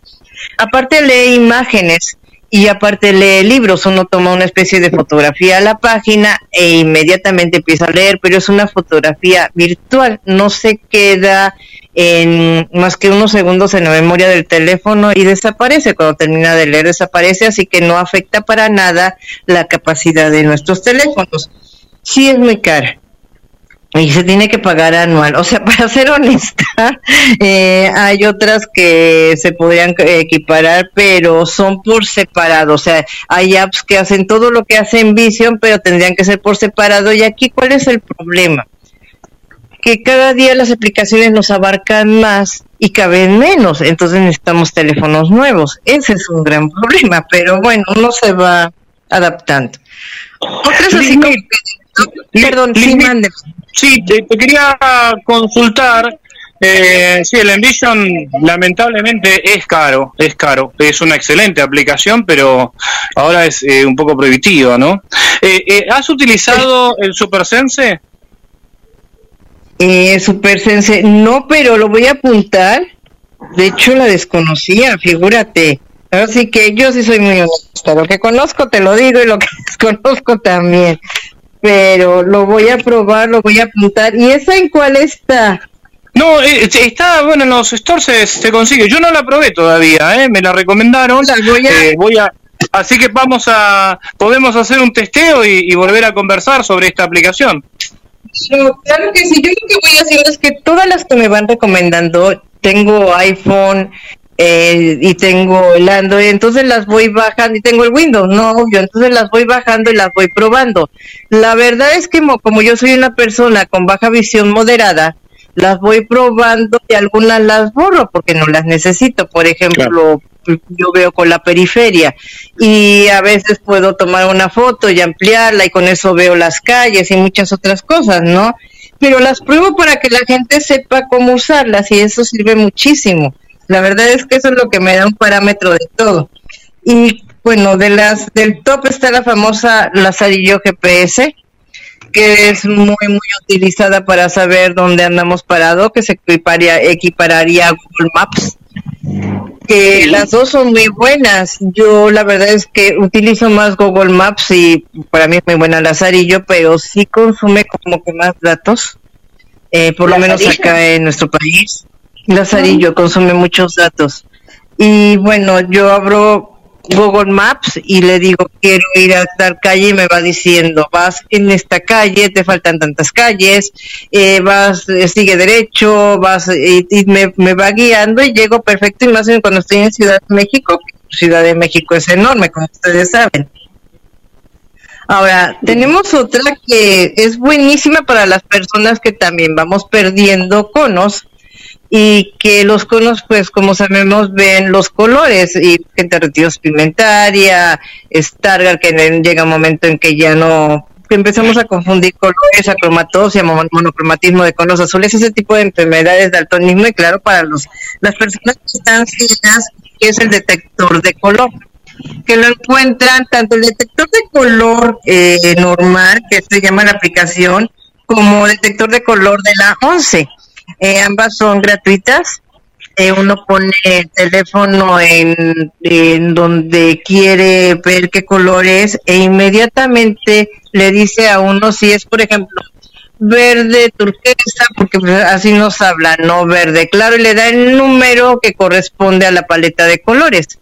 Eh, no nada más eso, así que uno pues puede salir no con un calcetín de un color y otro de otro, o con un zapato de un color y otro de otro, o como caja, caja fuerte y mal combinado, ¿no? Ya con este tipo de apps uno puede ir a comprar ropa y todo. Ay, yo no pienso y pienso en la ropa que tengo que Pero sí, la verdad es que sí mucho. Yo antes, cuando iba a trabajar, me iba con un color de zapato y otro azul, azul marino y negro y conozco a muchas personas que usan un calcetín de un color y otro de otro y con estos con estos detectores de color la verdad es que sí se la, vida se arregla un poquito no ahora también está el Google Braille eh, Google sí que la verdad es es una maravilla. Yo lo probé yo sé braille, pero no lo leo. Yo desgraciadamente aprendí braille viendo que eso es un grave, grave error que sí quisiera aquí comentar. El braille se tiene que aprender cuando uno ya perdió la vista, porque uno es muy mañoso. Entonces, abre el ojito, ¿no? Y pues sí, uno se puede saber toda la tabla braille, pero la sensibilidad para leer nunca la vamos a adquirir si hacemos trampa. pero yo lo Sí, la verdad a mí me pasó, o sea, yo me seis meses dale y dale con la sopa para animarme los dedos y demás, y yo te, te lo escribo, pero no te lo leo. Y bueno, esto es, y este, este, esta app convierte de alguna manera lo que está en texto en, en, en el celular aparatos que tengan pantalla, bueno, no aparatos que tengan pantalla comer, sino que eh, eh, eh, a, las carpetas de braille, ¿no? Y entonces que las personas pueden pasarlo a, braille. ¿Qué? Porque, bueno, no todo está en braille y aparte el braille es súper, súper, ¿cómo se llama? Es, es engorroso por la cantidad de páginas a veces que ustedes tienen que leer. Es Sí, son muchas. O sea, me dijeron un día, oye, ¿te vienes a escribir la Biblia en braille? Decía yo, no, porque el papel no me va a alcanzar, la verdad. Sí, la, Biblia, la Biblia en braille son más de 70 tomos. La Reina Valera de los 66 libros, así que es así. es no, y o sea no sí debe ser algo muy muy fuerte escribir la Biblia en braille. La gente no se imagina lo pesado que es el braille y la cantidad de hojas que o de páginas más bien que, que se van ocupando para todo esto. Y bueno está el Eva Facial Mouse que también describe las cosas que tenemos alrededor que sería una de las formas de sustituir en Vision que pues con la sorpresa de que ahora ya se paga. No seamos felices, por lo menos en Android, porque en iPhone sí se pagaba, pero en, en, Android no. Y el Eva Facial para, para lo mismo, para poder describir lo que hay a nuestro alrededor y para poder describir eh, imágenes y demás cosas, ¿no? Pero también tenemos, aquí hay algo que siempre pide la gente que es la, cómo leer billetes. Y tenemos el Cash Reader, la moneda, ¿no? Que viene en iOS y es para todos, todos, todos los los tipos, pero vienen casi todos los países en el Cash Reader. Eh, había una aplicación que se llamaba Cibo, que empezaron así como que muy fuerte, no sé si la recuerdan, de hecho está hecha en Argentina. Sí, pero me parece que no, no está funcionando. Creo que no está funcionando la aplicación en este momento. No, no llegaron, no, llegaron a complementarla, pero iba, yo, yo pensé que iba a ser algo muy bueno. El problema era el cobro, que iba a ser excesivo. Y, pues no, no, no resultó. Ahora, como, como les también tenemos el MCT Money, que sirve para lo mismo, para leer moneda y sirve, eh, se llama MCT Money Reader, que está para Android. El Cash Reader está para iOS. Y bueno, todo el mundo siempre andamos con que no podemos leer las monedas, ¿no? Los billetes. Acá en México, por ejemplo, los billetes de 100 pesos y los billetes de 50, el color es muy parecido. Los billetes que antes, hace unos, todavía unos meses eran de 20 pesos, y los de 500 pesos quedaron del mismo color. para la ah. gente que aún no, que aún vemos colores, pero que aún que no podemos leer lo, lo que dice, es frustrante que andas dando billetes de 500 pesos en lugar de 20. Imagínate. Liz Smith, Liz Smith. Para, para ir redondeando, nos quedan dos minutos exactamente para ir redondeando. Decimos cuál es tu aplicación, que la más inmediata o la favorita. Arroba voice a low reader. Esa es la que yo amo porque me permite leer y me permite hacer muchas cosas en el día. Yo me pongo mis audífonos, pongo mi libro o pongo el artículo que quiero leer y voy por toda la vida y lee y lee y me guarda donde me quedo. La verdad es fabulosa. Yo esa es la que más les recomiendo. Ah, bueno. Listo, esa me va a servir. Yo tengo el habla habla que le saco fotos a las, a las cosas, como sé cuando voy al supermercado, saco fotos y ahí me dice el artículo y por lo general el código y el precio. Sí, la expliqué, sí, es muy, muy bueno. Lo que pasa es que nos quedamos con muchos en el tintero porque hay, hay hasta juegos, de verdad, hay hasta juegos para nosotros que son padrísimos y de estrategia. Bueno, Cari, ¿te quiero hacer una pregunta? Sí, como no, Lu. Ah, Lucía, eh, porque yo leo, ¿viste algunos eh, libros o cuentos? ¿Cuál es el mejor lugar para compartirlo, para que lo puedan? Porque los tengo en YouTube. No sé si se pueden escuchar los libros ahí. Eh, los, los grabo y después los subo al canal de YouTube. Eh, ¿Se puede escuchar desde ahí?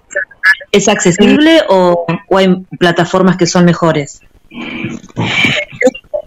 Accesible, eh, nada más que obvio consume datos si tienes wifi, ya la, ya ahora sí que ya lo hicimos, pero generalmente está Spotify que de alguna manera puedes grabar en audio y, el- y las personas pueden acceder a Spotify de manera gratuita. Está Spotify de paga y está Spotify de manera gratuita y puedes subir los podcasts. Y a mí sí que me encanta leer, pásame tu canal y yo te promociono por todos lados porque créeme que la lectura es entrar a mundos así. Es Ahí le un pido- mundo hermoso. Ahí le pido a... Sí, vos sabés, Biografía del Silencio de Pablo Dior, que es un libro que me regalaron en Madrid, lo leí y ya tiene más de 11.000 reproducciones, que es muchísimo, sobre iniciación ¿Cómo en la... busco? Lucía Gorricho, Lucía Gorricho, mi nombre y mi apellido. Pero bueno, le voy a pedir tu teléfono y te lo paso igual directo por, por WhatsApp. Sí, no hay problema, sí, sí. Y este, no, yo- a mí, a la gente que tenemos baja visión y ciega nos encanta leer y es que es como adentrarte a la vida de es vivir la vida de muchas personas, ¿no? Pero sí, YouTube digamos que es accesible y ahora está también YouNow. Eh, YouNow también los puedes subir ahí, está Spotify. YouNow es una plataforma que se acaba de abrir casi casi igual a YouTube, pero sin tanta restricción como YouTube. Y tenemos eh, los, te digo, los podcasts de Spotify que casi nadie sabe que hay mucho podcast y hay mucho audiolibro. Entonces igual, te pones tus audífonos, pones Sí, pero consume datos Spotify también, ¿o no? Eso es lo mismo que YouTube. Sí, si lo Ah, tienes, menos- lo descargas, ya no, pero sí consume datos, a menos que estés en Wi-Fi. Y YouNow también, obvio, consume datos. Desgraciadamente, es muy triste nuestra vida, ¿no? Pero la, la ventaja era lo va Es cierto. Claro, con menos batería, menos batería. Eso sí, porque no tiene pa- no tiene imagen. Chicas. la que les decía yo, donde leo, esa sí no te consume datos después de que tú descargas tu libro. Bien. Bueno, Chicas, me voy a tengo que interrumpir porque lamentablemente se nos acaba el tiempo que este esta media hora fue prestada, fue un obsequio de GDS Radio Mar del Plata, la radio que te acompaña.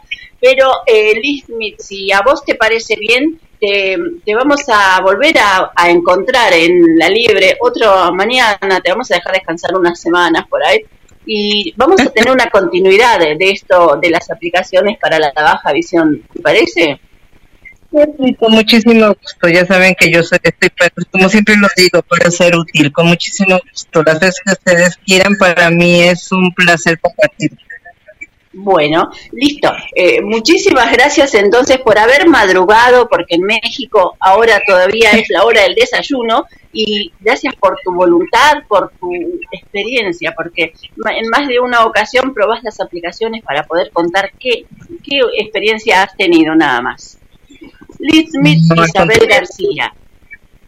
Desde Ciudad de México pasó por la liebre. Muchas gracias. Muchas gracias.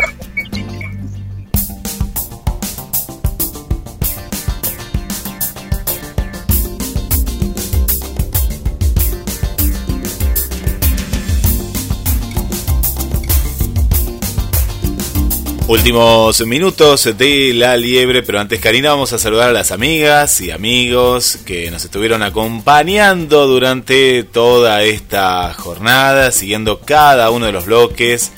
A, bueno, José Luis ahí que nos sigue comentando, para Osvaldo, para eh, Faica Riad Crespo, para Gerardo, para Vani también ahí, mucha gente que eh, está ahí, está ahí junto a nosotros disfrutando de cada uno de los informes, de los espacios que, brinda la, la, liebre. Para, para María también, aquí que nos comparte una, una interesante información. Gracias eh, María.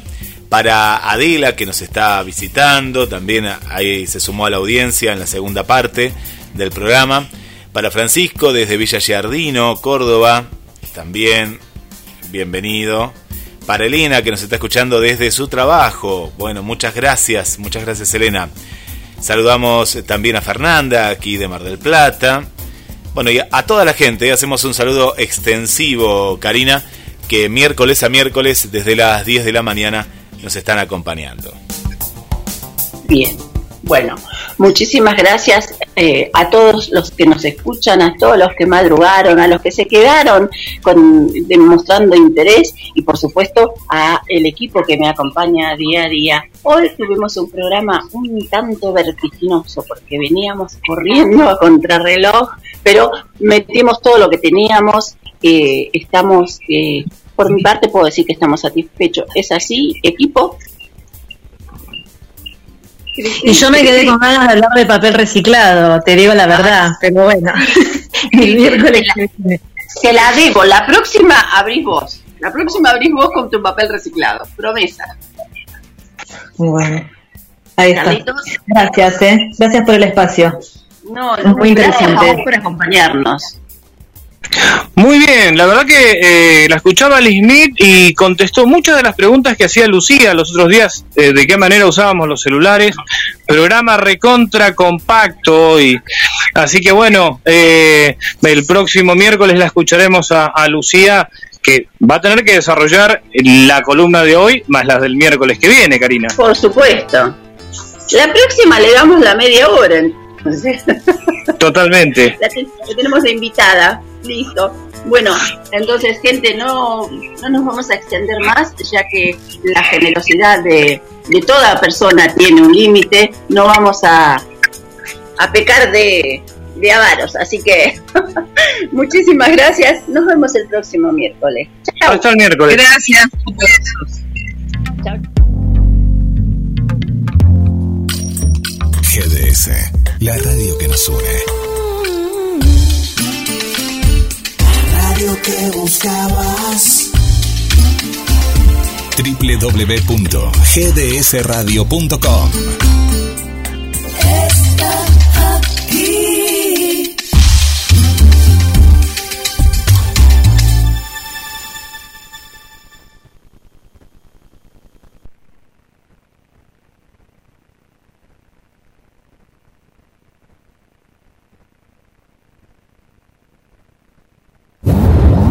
música de la ciudad.